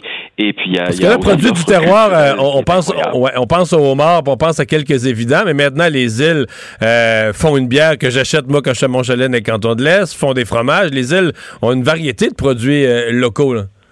Absolument. On pourrait ajouter à ça les, charcuteries. On pourrait ajouter également là, euh, tout, les, la, façon aussi de concocter les, plats. Parce que les, fruits de mer, on pense à homard, on pense euh, au homard dans la coquille, mais il y a mille et une façons d'apprêter le homard. Évidemment, le flétan, le crabe des neiges et ainsi de suite. Euh, les moules, il va s'en dire. Et avec des, des, touches d'herbes fraîches à saveur là, de, d'air salin aussi. Donc, des huiles aussi qui sont assaisonner, si on veut, avec, euh, avec des, des herbes, des produits de chez nous. Donc, on, a effectivement la bière, bien entendu. On a d'autres boissons alcoolisées aussi. Là. Euh, il y, a, y a même un vignoble maintenant qui est, qui est en, ah activité euh, depuis quelques années et on pensait jamais que des pommiers pouvaient donner des, des, des produits intéressants. On a également de ce côté-là des produits de, de la pomme. donc, puis, puis pour ce qui est du, du vin, mais c'est assez récent, mais il y a un vin blanc là qu'il faut Bref, euh, on multiplie les, projets pour euh, pour séduire, je dirais, le palais des, visiteurs. Puis il y a toute l'offre touristique. Puis j'ai oublié les métiers d'art. C'est un, une, terre de création, une mer d'inspiration. C'était le slogan. Puis c'est effectivement vérifiable quand on est aux îles de Madeleine. Vous avez nommé 300 kilomètres de, de plage. C'est pas exactement ordinaire, là. C'est c'est des plages, mais c'est des dunes de sable, euh, des bandes de, des bandes de sable dans certains cas où on se rend en auto sur des kilomètres. Il faut, faut, faut le voir pour le comprendre. C'est pas de la plage comme les gens sont habitués, qu'il y, a un petit, y a un petit rond de plage là, euh, quelque part. C'est le sable à perte de vue. Là. Ben, tout à fait. En fait, c'est ce qui est ce qui est assez euh, facile, c'est de se perdre un peu là, en marchant des kilomètres, puis de voir que on, est un peu tout seul au monde si, on le souhaite. On peut aussi aller fraterniser avec des gens de la place ou avec euh, avec la famille, mais il est assez facile euh, en prenant euh, une marche de quelques minutes de se retrouver un peu tout seul au milieu d'un trou de sable. On a l'impression d'être dans le désert si on va un peu à l'intérieur des, des côtes. Sinon, ben on est sur le bord de la plage, puis on est on est tout seul. Et le sable, il est, il est fin, c'est un sable blond qui, qui nous rappelle un peu le, justement certaines plages des, des Caraïbes, mais on est au Québec. C'est une des remarques que, plusieurs Québécois font quand ils arrivent en avion en particulier en disant j'ai l'impression d'être ailleurs et je suis au Québec et ils sont souvent soufflés par, euh, par le paysage et, une fois descendus par euh, l'immensité de ces, de ces dunes que vous avez bien décrites. Mmh. Ben, euh, par, la, par la voie des airs, euh, vous l'avez nommé, est-ce qu'il y a, euh, parce que là, il y a eu des problèmes avec, avec Air Canada, ça, ça a l'air de quoi à l'heure actuelle, la desserte sur le plan aérien, puis est-ce qu'il reste encore des billets pour l'été? Oui, pour, pour le, transport aérien, écoutez, pendant la dernière année, euh, Pascan Aviation, le transporteur régional, a assuré la liaison pour le, la marchandise, pour les passagers. Mais là, depuis cette semaine, lundi, Air Canada a recommencé la oh, desserte oh, oh, avec, euh, avec deux vols directs bientôt à partir de Montréal avec un appareil Q400 de 74 places. Et parallèlement, euh, il y a PAL Airlines qui a aussi commencé une desserte. Ils n'ont jamais été présents là, sur euh, le territoire et ils ont commencé avec un vol euh, inaugural lundi avec la possibilité d'élargir l'avion, ben, c'est-à-dire de, de, changer d'appareil. Ils ont commencé avec un 19 places, un Beechcraft. Ils auront ensuite, d'ici une semaine ou deux, un, Dash 8 de 50 passagers et ils ont la possibilité d'avoir aussi un 75 places et ils, comptent bien le faire d'ici la fin de l'été. Donc, la, demande sur le plan du transport aérien, euh, je pense qu'elle elle pourra être euh, rencontrée par les transporteurs, mais assurez-vous d'avoir une voiture une, une fois rendue sur place ou un hébergement, évidemment, c'est essentiel. Il n'y a pas de métro aux îles de la Madeleine. pas de métro, pas de REM, pas de tunnel. On est euh, soit en traversier ou en avion. Euh, c'est la façon de, nous, euh, de nous rapprocher du, du continent. c'est peut-être cet isolement relatif qui, qui, qui, nous a permis de préserver une certaine authenticité, un certain exotisme. Et puis, on veut que les transport soit quand même là euh, adéquat, mais euh, mais la distance est toujours là et le dépaysement aussi là pour pour les visiteurs, c'est ce que les gens recherchent. C'est pour ça d'ailleurs que il y a peut-être 80% des gens qui viennent, euh, ce sont des qui viennent et qui reviennent, c'est-à-dire les, les visiteurs là, qui ont. Il y a beaucoup d'habitués, hein. Oui, exact, exact.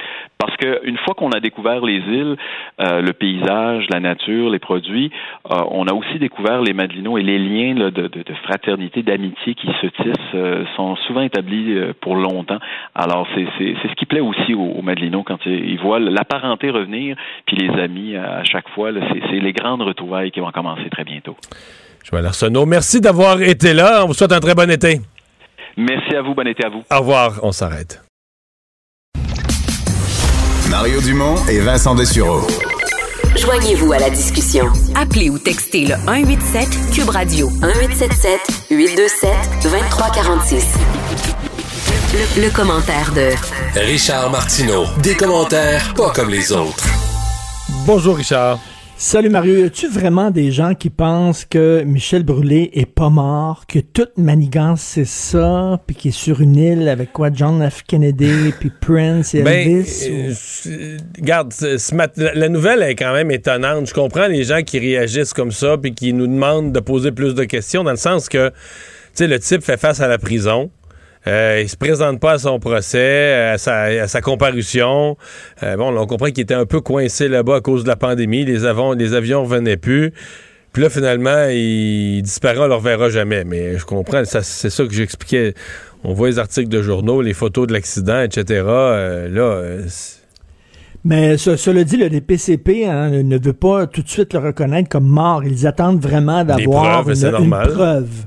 Une preuve comme quoi il est vraiment mort. Parce qu'effectivement, j'imagine, dans l'histoire de l'humanité, c'est arrivé que des, des, gens, qui se sont fait disparaître, ben oui. Ben oui. C'est arrivé au sûr, cinéma, c'est puis c'est arrivé dans la littérature, probablement arrivé dans la vérité aussi, donc ça rend les gens méfiants, mais non, dans ce cas-ci, effectivement, je comprends que ça semble être vraiment le, le cas. Euh, tu veux me parler de ces pensionnats pour enfants autochtones. Euh, quelle est la prochaine étape? Ben oui, ben ça a touché tout le monde, les restes de 215 enfants. Écoute, c'est pas vraiment nouveau, cela dit. Hein. Je regardais ça, 2009, c'était le début de la commission euh, Vérité et Réconciliation. On faisait justement la lumière sur les pensionnats pour enfants autochtones. Ils avaient écouté les, les, euh, témoignages de milliers euh, de gens qui étaient passés par là. Ça avait duré plusieurs années, des gros rapports, tout ça. Donc, on le savait un peu, mais on dirait que l'histoire de qu'on a jeté des enfants, des corps d'enfants dans des fosses communes, comme on jette des sacs de poubelle dans des carrières et tout ça, ça, je pense que ça a vraiment frappé l'imaginaire. Et euh, écoute, euh, là, de voir, ben, la, la suite, c'est qu'écoute, il va falloir qu'il y ait voir dans chaque pensionnat pour voir si effectivement c'était la même chose ailleurs, parce que ces gens-là, je sais pas, ben, t'as peut-être écouté euh, Roméo Saganache, mais qui disait que lui, son frère, euh, avait été envoyé dans un pensionnat comme ça. Il était mort deux ans après son arrivée, euh, ce qui te montre à peu près le, le- le genre de traitement qu'ils avaient. Il est mort deux ans après son arrivée. Sa mère euh, a appris la mort de son fils seulement deux ans plus tard, parce qu'il savait absolument pas ce qui se passait. Et elle a su il est enterré 40 ans après. Euh, elle a su où son. Puis là, et là, euh, Roméo Saganache, là, elle a pu euh, fa- faire son véritable deuil. 40 ans après, lorsqu'elle a vu les images d'où il était enterré, je pense que pour ces gens-là, pour qu'ils puissent faire un deuil, il va falloir effectivement euh, savoir où sont ces enfants-là, etc. Il va falloir passer à travers ça. C'est, c'est- ça va être ardu, là, parce que, écoute, c'est avec des lasers et des trucs comme ça, là, que on peut savoir ce qui se passe sous la terre, qu'est-ce qui est enterré, tout ça. Ça va coûter cher, ça va être une grosse, grosse opération, mais je pense qu'on peut pas vraiment passer à, À côté. côté. hein. Non, effectivement. On peut pas je- vraiment passer à côté, mais tu te demandes, là, tu regardes ça, Les catholiques à l'époque, l'Église catholique à l'époque, puis tu sais, quand, euh, on a vu aussi euh, dans, dans les...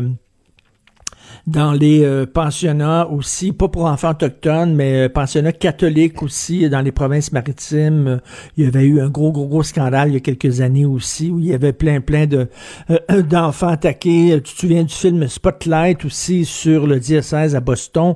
Et à la fin de Spotlight, je sais pas si tu as vu le film, mais à la fin, on disait ça, ça s'est passé à Boston, des enfants qui ont été attaqués, agressés par des prêtres pédophiles et tout ça.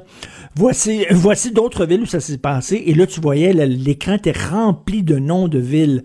Rempli de noms de villes. Et là, tu te demandes, tabarnouche, écoute, c'était vraiment un club privé de pédophiles. L'Église catholique à cette époque-là. Vraiment. Puis met là-dedans aussi le prêtre qui était dans le Grand Nord québécois, qui lui aussi, est-ce que ces gens-là se parlaient, échangeaient des trucs?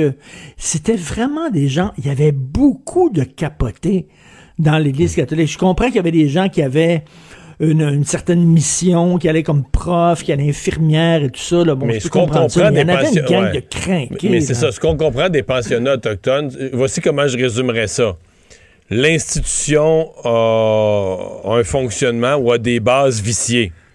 Si comme enfant, tu as la chance de tomber sur des bonnes personnes, tu vas peut-être avoir des bons soins, de l'amour dans un processus vicié. Mais malgré tout, tu comprends, l'humain... Mais si, de surcroît, tu es dans une institution viciée, puis que tu pognes un curé vicieux, Là, tu vas vivre tout un calvaire parce que l'institution ne redressera pas la situation. là. L'institution, elle Ben t'amène déjà, tu comprends, à t'éloigner de tes parents, à t'isoler, puis tout ça. Fait que celui qui a des mauvaises intentions va avoir la voie libre, va avoir une autoroute devant lui pour te frapper, te passer dessus, euh, t'abuser sexuellement. Nomme-le, là. Tu comprends? C'est Ben oui, puis euh, puis quand t'es fini, quand t'es quand t'es mort, ils te prennent puis jettent ton corps dans une fosse commune. Je sais pas si t'as lu euh, Coucoum de Michel Oui. Jean là, Euh, tu l'as lu, c'est ça, mais tu sais justement il en parle là-dedans. À un moment donné, quand il arrive dans le village, il y a quatre hydravions qui arrivent dans le village. de son arrière-grand-mère avec euh, des camions et avec une berline noire. Et là, les hydravions se posent et là, il y a des... euh, dans les camions, euh, il y avait des agents de la GRC. Dans la berline noire, c'est des fonctionnaires. On arrive dans le village, on dit, vous avez une heure. Tous les enfants de 6 à 15 ans, on les reprend, on les amène à des pensionnats. Eux autres n'avaient pas été avertis, rien, là. C'est arrivé comme ça. Vous avez une heure pour faire Non, leur ils se recouchent le soir, puis leurs enfants sont plus dans la maison avec eux. Là. Ils sont plus là. C'est Puis fou. des fois, il y en avait, il y avait plus de nouvelles là, du tout. là. Il y avait plus de nouvelles. Ils ont dit, vos enfants, c'est des sauvages. Nous autres, on va les civiliser. On va leur apprendre à, à se vêtir correctement, à vivre correctement. Vous n'êtes pas capable d'en prendre soin, blablabla. Écoute, c'est et ça, cette nouvelle-là des 215 enfants fait le tour du monde euh, hier. Euh, et, et je pense que l'image du Canada va s'en trouver à jamais vraiment entachée. Le Canada, c'est toujours, tu sais, c'était le bon voisin des États-Unis. C'est un pays qui était gentil, qui était fin. Ben, D'ailleurs, euh, Justin Trudeau l'incarnait parfaitement. Et là, de voir que ça, ça s'est passé, c'était sauvage, c'était brutal, c'était absolument odieux. Richard, est-ce que des gens qui ne maîtrisent pas le français deviennent enseignants? Écoute, euh, Joseph Facal a écrit une chronique là-dessus, euh, mais c'est suite à un texte qui est paru dans la presse. 30% des candidats pour devenir professeurs ne réussissent pas leur test de français au premier essai et certains, certains s'y prennent à 15 reprises.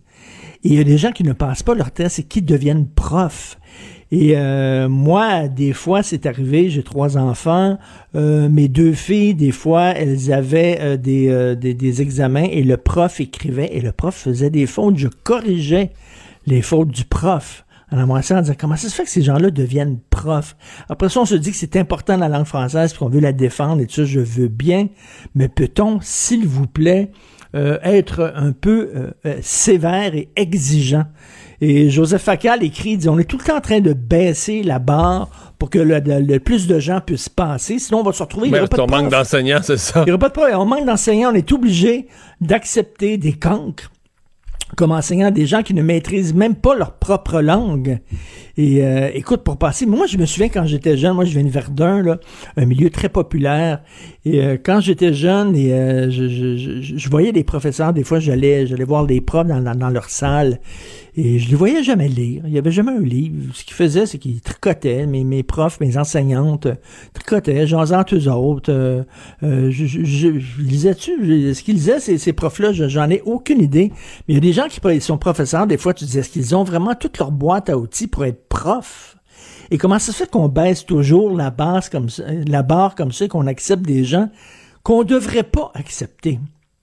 C'est toujours, oui, mais on manque, on manque de profs, on manque de préposés, on manque d'infirmières, fait on est obligé d'abaisser les exigences. Ben oui, mais on se retrouve avec des gens, Christy, qui ne devraient pas être professeurs. Richard, tu veux me parler de cet historien décédé euh, aujourd'hui, Jacques Lacourcière, un de nos grands. Oui. Un des grands historiens, ben, il y a eu bien sûr des historiens avant, mais c'était le premier à faire de l'histoire populaire, de l'histoire pour les gens. Euh, je me souviens, il avait fait une série à la télévision avec Gilles Carle qui s'appelait L'histoire populaire du Québec. C'était la télévision, il utilisait les nouveaux médias. Et moi, quand j'étais jeune, je venais d'un milieu pauvre, modeste. Mon père travaillait dans une shop et euh, mes parents ne lisaient pas beaucoup, euh, mais ils m'achetaient tout le temps. C'était la mode des, euh, des encyclopédies par fascicule. Je sais pas si tu te souviens Oui, de tout ça. à fait. tu sais, Alpha, l'encyclopédie Alpha, c'était des fascicules qui achetaient, qui coûtaient quoi? 2 piastres et 50, 3 piastres et 50. Et ça marchait beaucoup, ces encyclopédies-là. Et à un moment donné, la coursière a eu l'idée de, de faire ça. L'encyclopédie Nos Racines, je sais pas si tu te souviens de ça, mais on pouvait acheter ça Tout dans les fait. supermarchés des fascicules et moi j'ai commencé à lire sur l'histoire du Québec avec ça et euh, je, je repensais à Jacques Lacourcière en disant euh, en, me, en me disant à l'époque c'est une vision de l'histoire où tous les Québécois étaient tout ensemble. On faisait l'histoire du Québec et l'histoire des Québécois et tout le monde était québécois. Aujourd'hui, maintenant, dans les départements d'histoire, ça va être, mettons, l'histoire du Québec vue par les Noirs ou l'histoire du Québec vue par les femmes lesbiennes, ou on va faire un film sur la Deuxième Guerre, ça va être euh, les Arabes pendant la Deuxième Guerre, ou les Noirs pendant la Deuxième Guerre, ou les soldats gays pendant la Deuxième Guerre. On est rendu maintenant en fait de l'histoire très très nichée. Mais à l'époque de Jacques Lacourcière, c'était t'étais pas un Italo-Québécois, un Québécois autochtone, un Québécois gay, une Québécoise lesbienne, t'étais un Québécois avec un gros cul.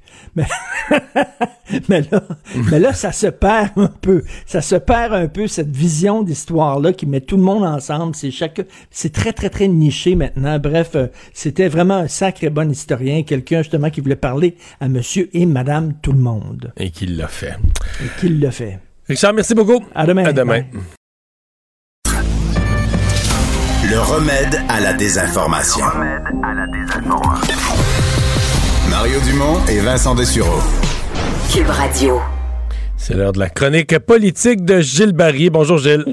Bon après-midi, Mario. On arrive à la fin de la session parlementaire. Euh, on arrive au printemps. C'est souvent le moment que choisit un premier ministre pour faire un remaniement ministériel. Est-ce que François Legault devrait va faire ça? Est-ce qu'il va faire ça, selon toi? Ben, ben, moi, je pense que c'est pas décidé encore parce que l'impression qu'il n'y a pas nécessairement les réponses qu'il voudrait obtenir auprès de ceux et celles qui ne se représenteront pas. Alors, euh, donc, c'est un gros point d'interrogation parce que si tu veux faire un remaniement qui va probablement être le dernier avant la prochaine élection, tu es obligé de faire un peu le porte-à-porte de tous ceux et celles qui sont là en disant tu te représentes, tu te représentes pas, tu es trop vieux, des problèmes de santé, etc. Mais, ou mais etc. tu, tu nous fais penser qu'il reste, il reste à peu près 16 ou 17 mois dans son mandat, là. hein? Ben, c'est ça. Alors, et pourquoi changer quand euh, l'adhésion de la population envers son gouvernement est, quand même assez haute? Moi, aujourd'hui, Mari- Mario, je pense que d'ici la fin de, de notre saison, on pourra revenir probablement là-dessus. On sera un peu plus avancé. euh, Il y aurait eu plus de déconfinement. Mais moi, je vais te parler du cas du, du ministre Robert aujourd'hui. Ben, l'opposition, Euh, l'opposition met toute la pression. Oui. L'opposition a fait dit qu'un remaniement est, essen- est essentiel en mettant toute la pression sur Jean-François Roberge. Ouais. Puis moi, je voudrais peut-être replacer des choses parce que j'ai été ministre, j'ai eu plusieurs responsabilités ministérielles, puis j'ai été ministre responsable de la santé publique. Alors, l'opposition fait sa job. C'est normal qu'on demande au premier ministre, quand il y a un maillon qui peut paraître faible, on tire dessus.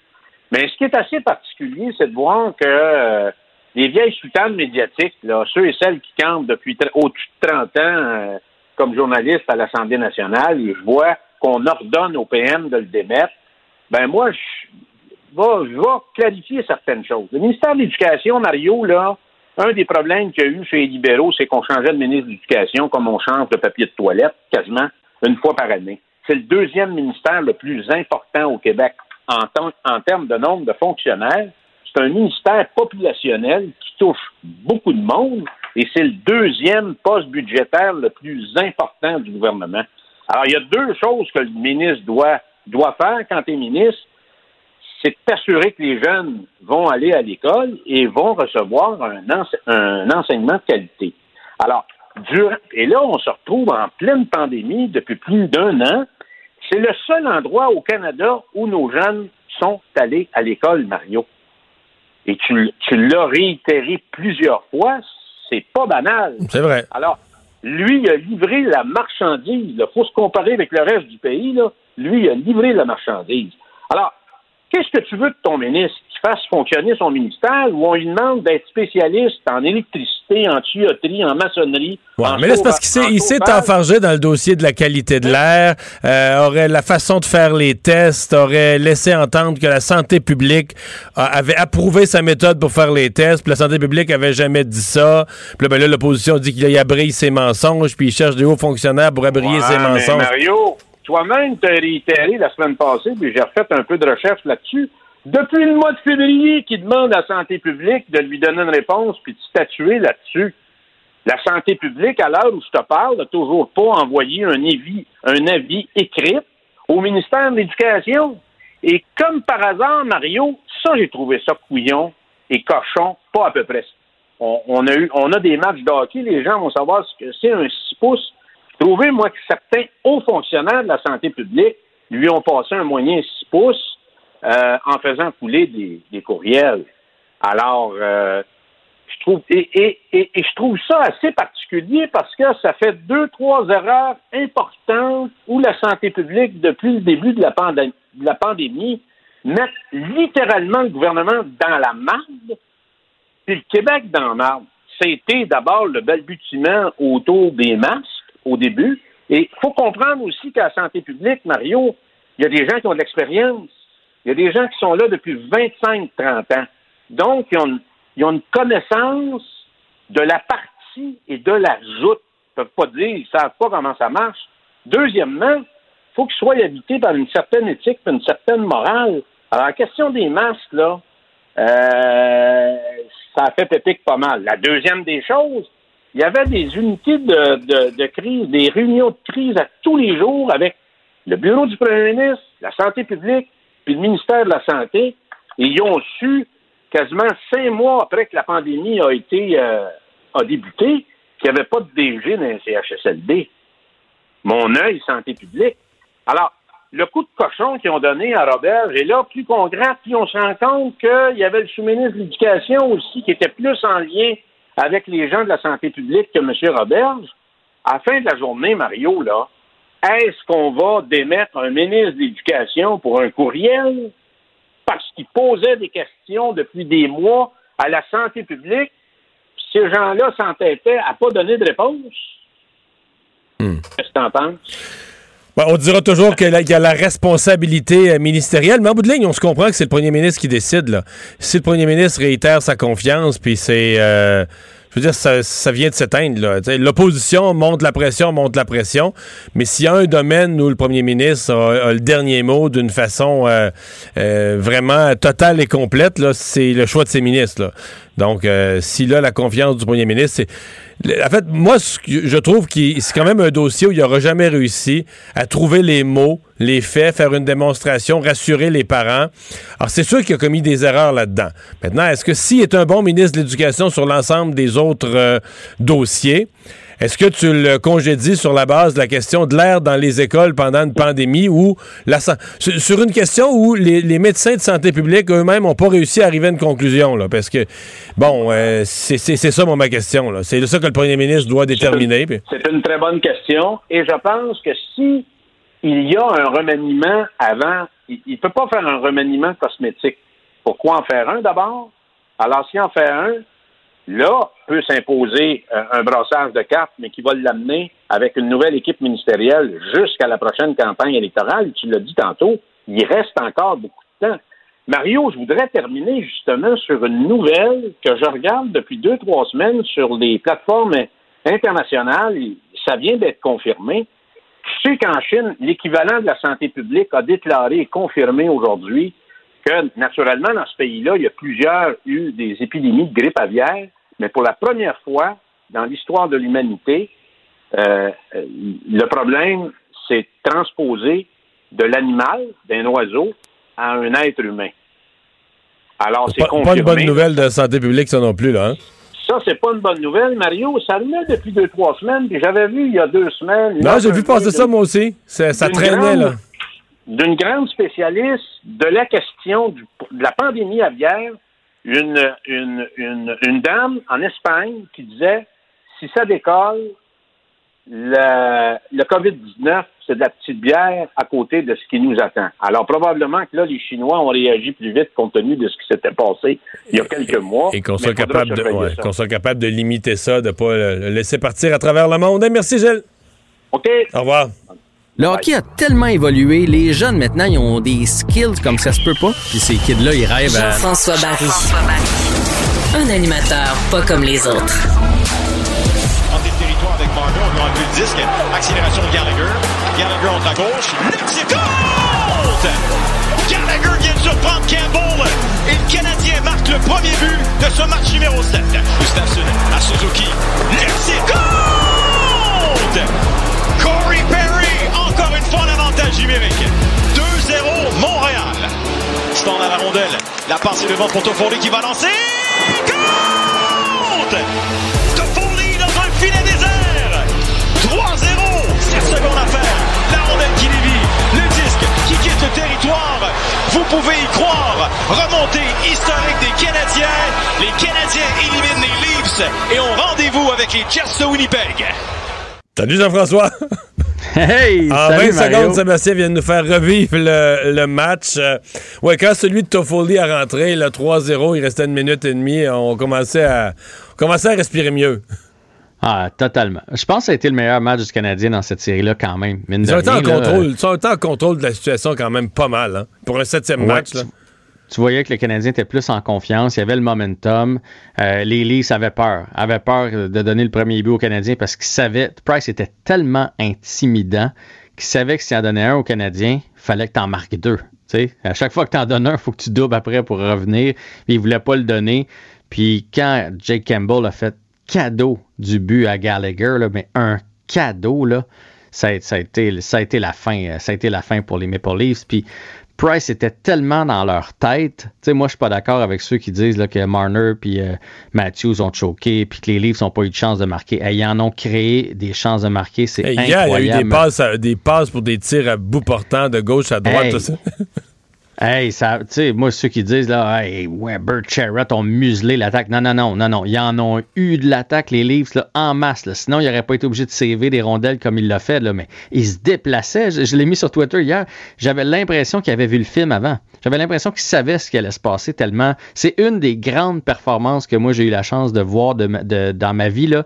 Price, euh, le printemps à lac, euh, Théodore, la série contre les, les Bruins, on se souviendra, là, puis Patrick Roy, ça, s'inscrit dans ce genre de performance-là. Puis il était tellement intimidant que ce que ça a créé dans les derniers matchs, à partir du cinquième, c'est que les Maple Leafs se sont mis à chercher le jeu compliqué. Tu sais, mettons le but hier de Perry. Suzuki s'est pas cassé la tête, il a envoyé ça au filet. Gallagher s'est pas cassé la tête, il a envoyé ça au filet. Les Leafs se disaient, ce genre de lancer-là, ça rentrera pas. C'est taux de succès zéro, ça vaut même pas la peine de l'envoyer. Exactement. Fait que là, tu te mets à penser, puis il n'y a rien de pire que de penser. Puis là, tu te mets à chercher le jeu compliqué pour le faire bouger, ce qui n'est pas toujours bon non plus. Puis, tu sais, hier, là, il arrêtait pas de dire Matthews n'a pas eu de lancer, il n'a pas de lancer. C'est pas vrai. Il y en a eu des lancers, mais il visait tellement le coin. Il touchait le poteau, il passait à côté. Exactement. Il lançait juste à côté parce qu'avec Price dans sa zone comme ça, si tu visais pas le, le coin du coin du coin, là, il l'arrêtait. Fait que là, ben, à un moment donné, tu te mets à trop viser, puis tu lances à côté, puis c'est ça qui s'est passé. Mais quelle performance de Carey Price, là, c'est phénoménal. Vraiment phénoménal. Si tu avais nommé euh, trois. OK, on, s'entend que le, après le match 4, le Canadien perd 4-0, euh, perd 3-1 dans la série.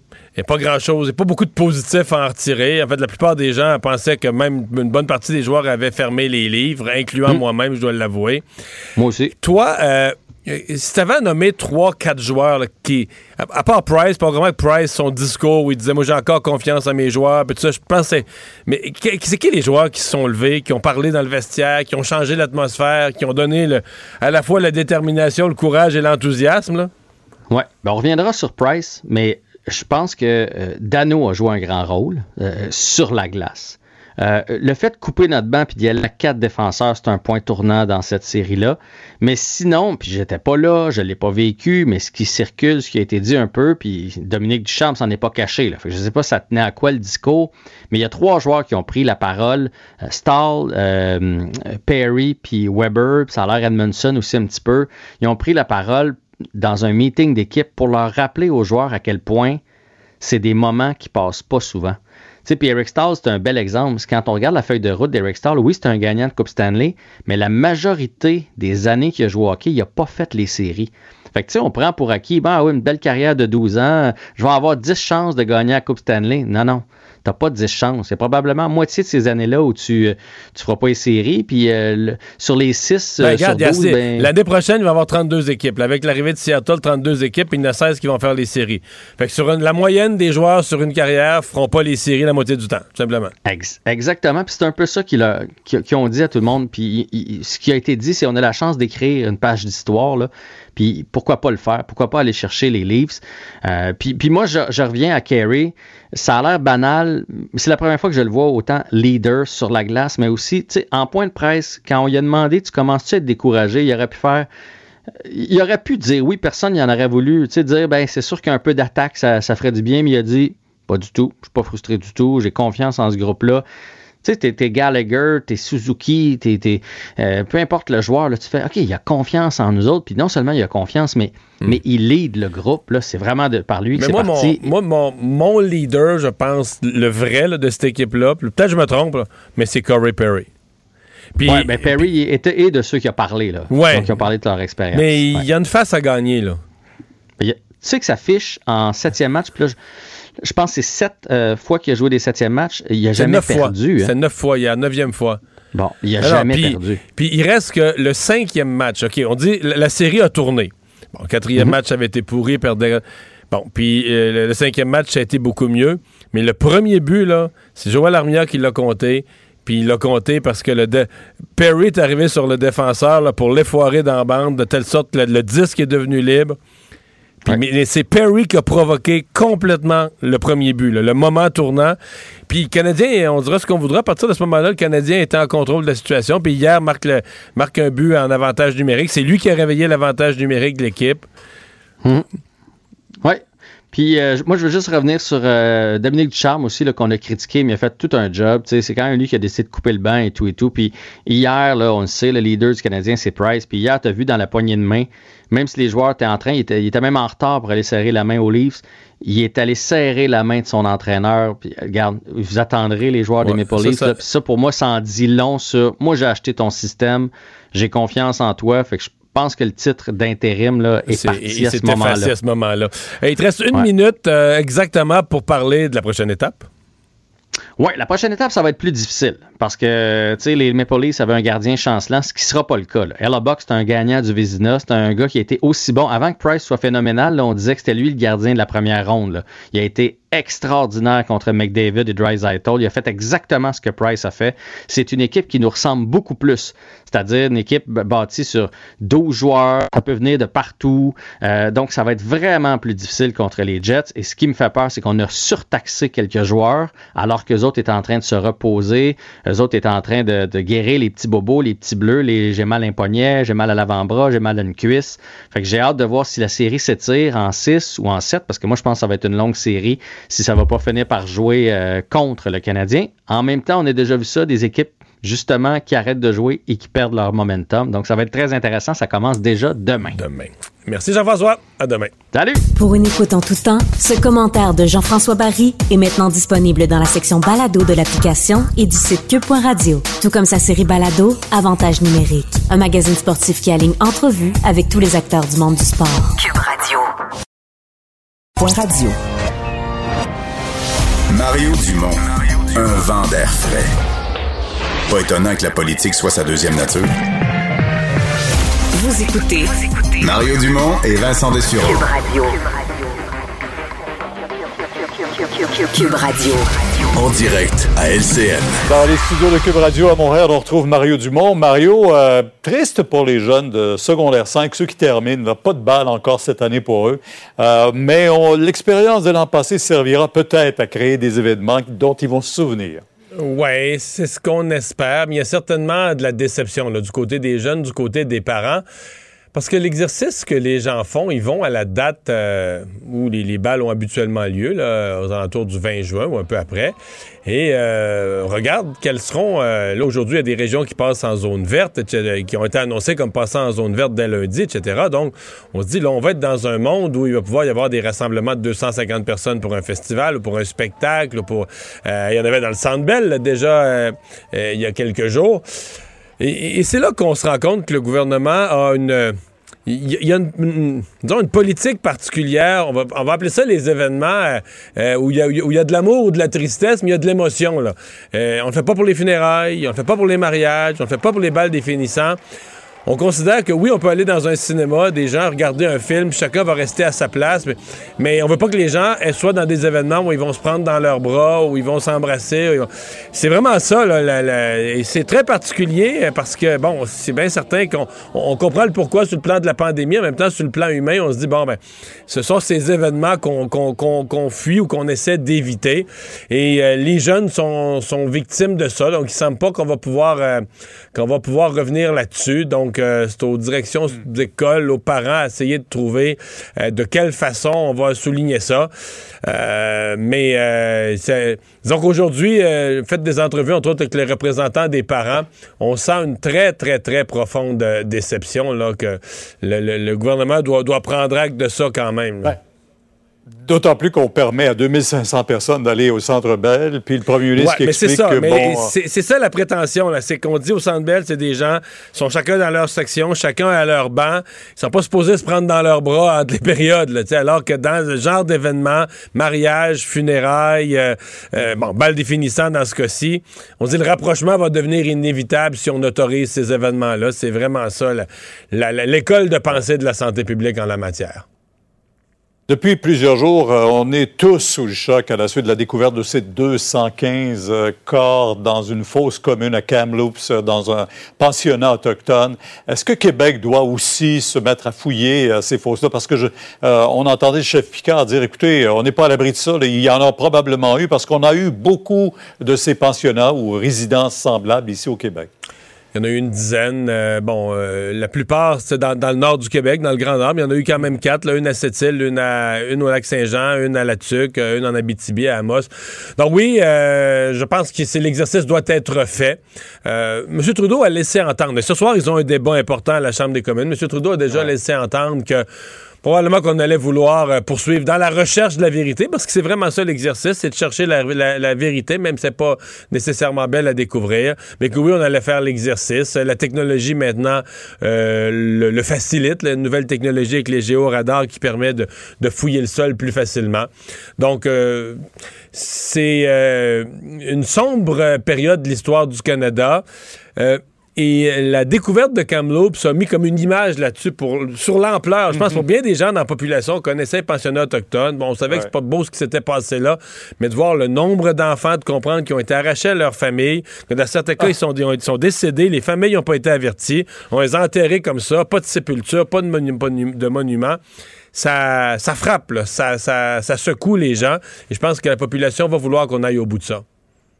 Il faut lire les livres de Michel Jean là-dessus qui Ouais. racontent très bien l'histoire de sa famille à lui, où justement les enfants disparaissaient comme ça et tout à coup on venait les chercher pour les amener dans des pensionnats. Euh, En tout cas, le ministre euh, ici, Yann Lafrenière, promet, lui, en tout cas, de préserver au moins ces territoires-là, là, par décret ou autrement, mais on essaiera de fouiller ça éventuellement. On le souhaite.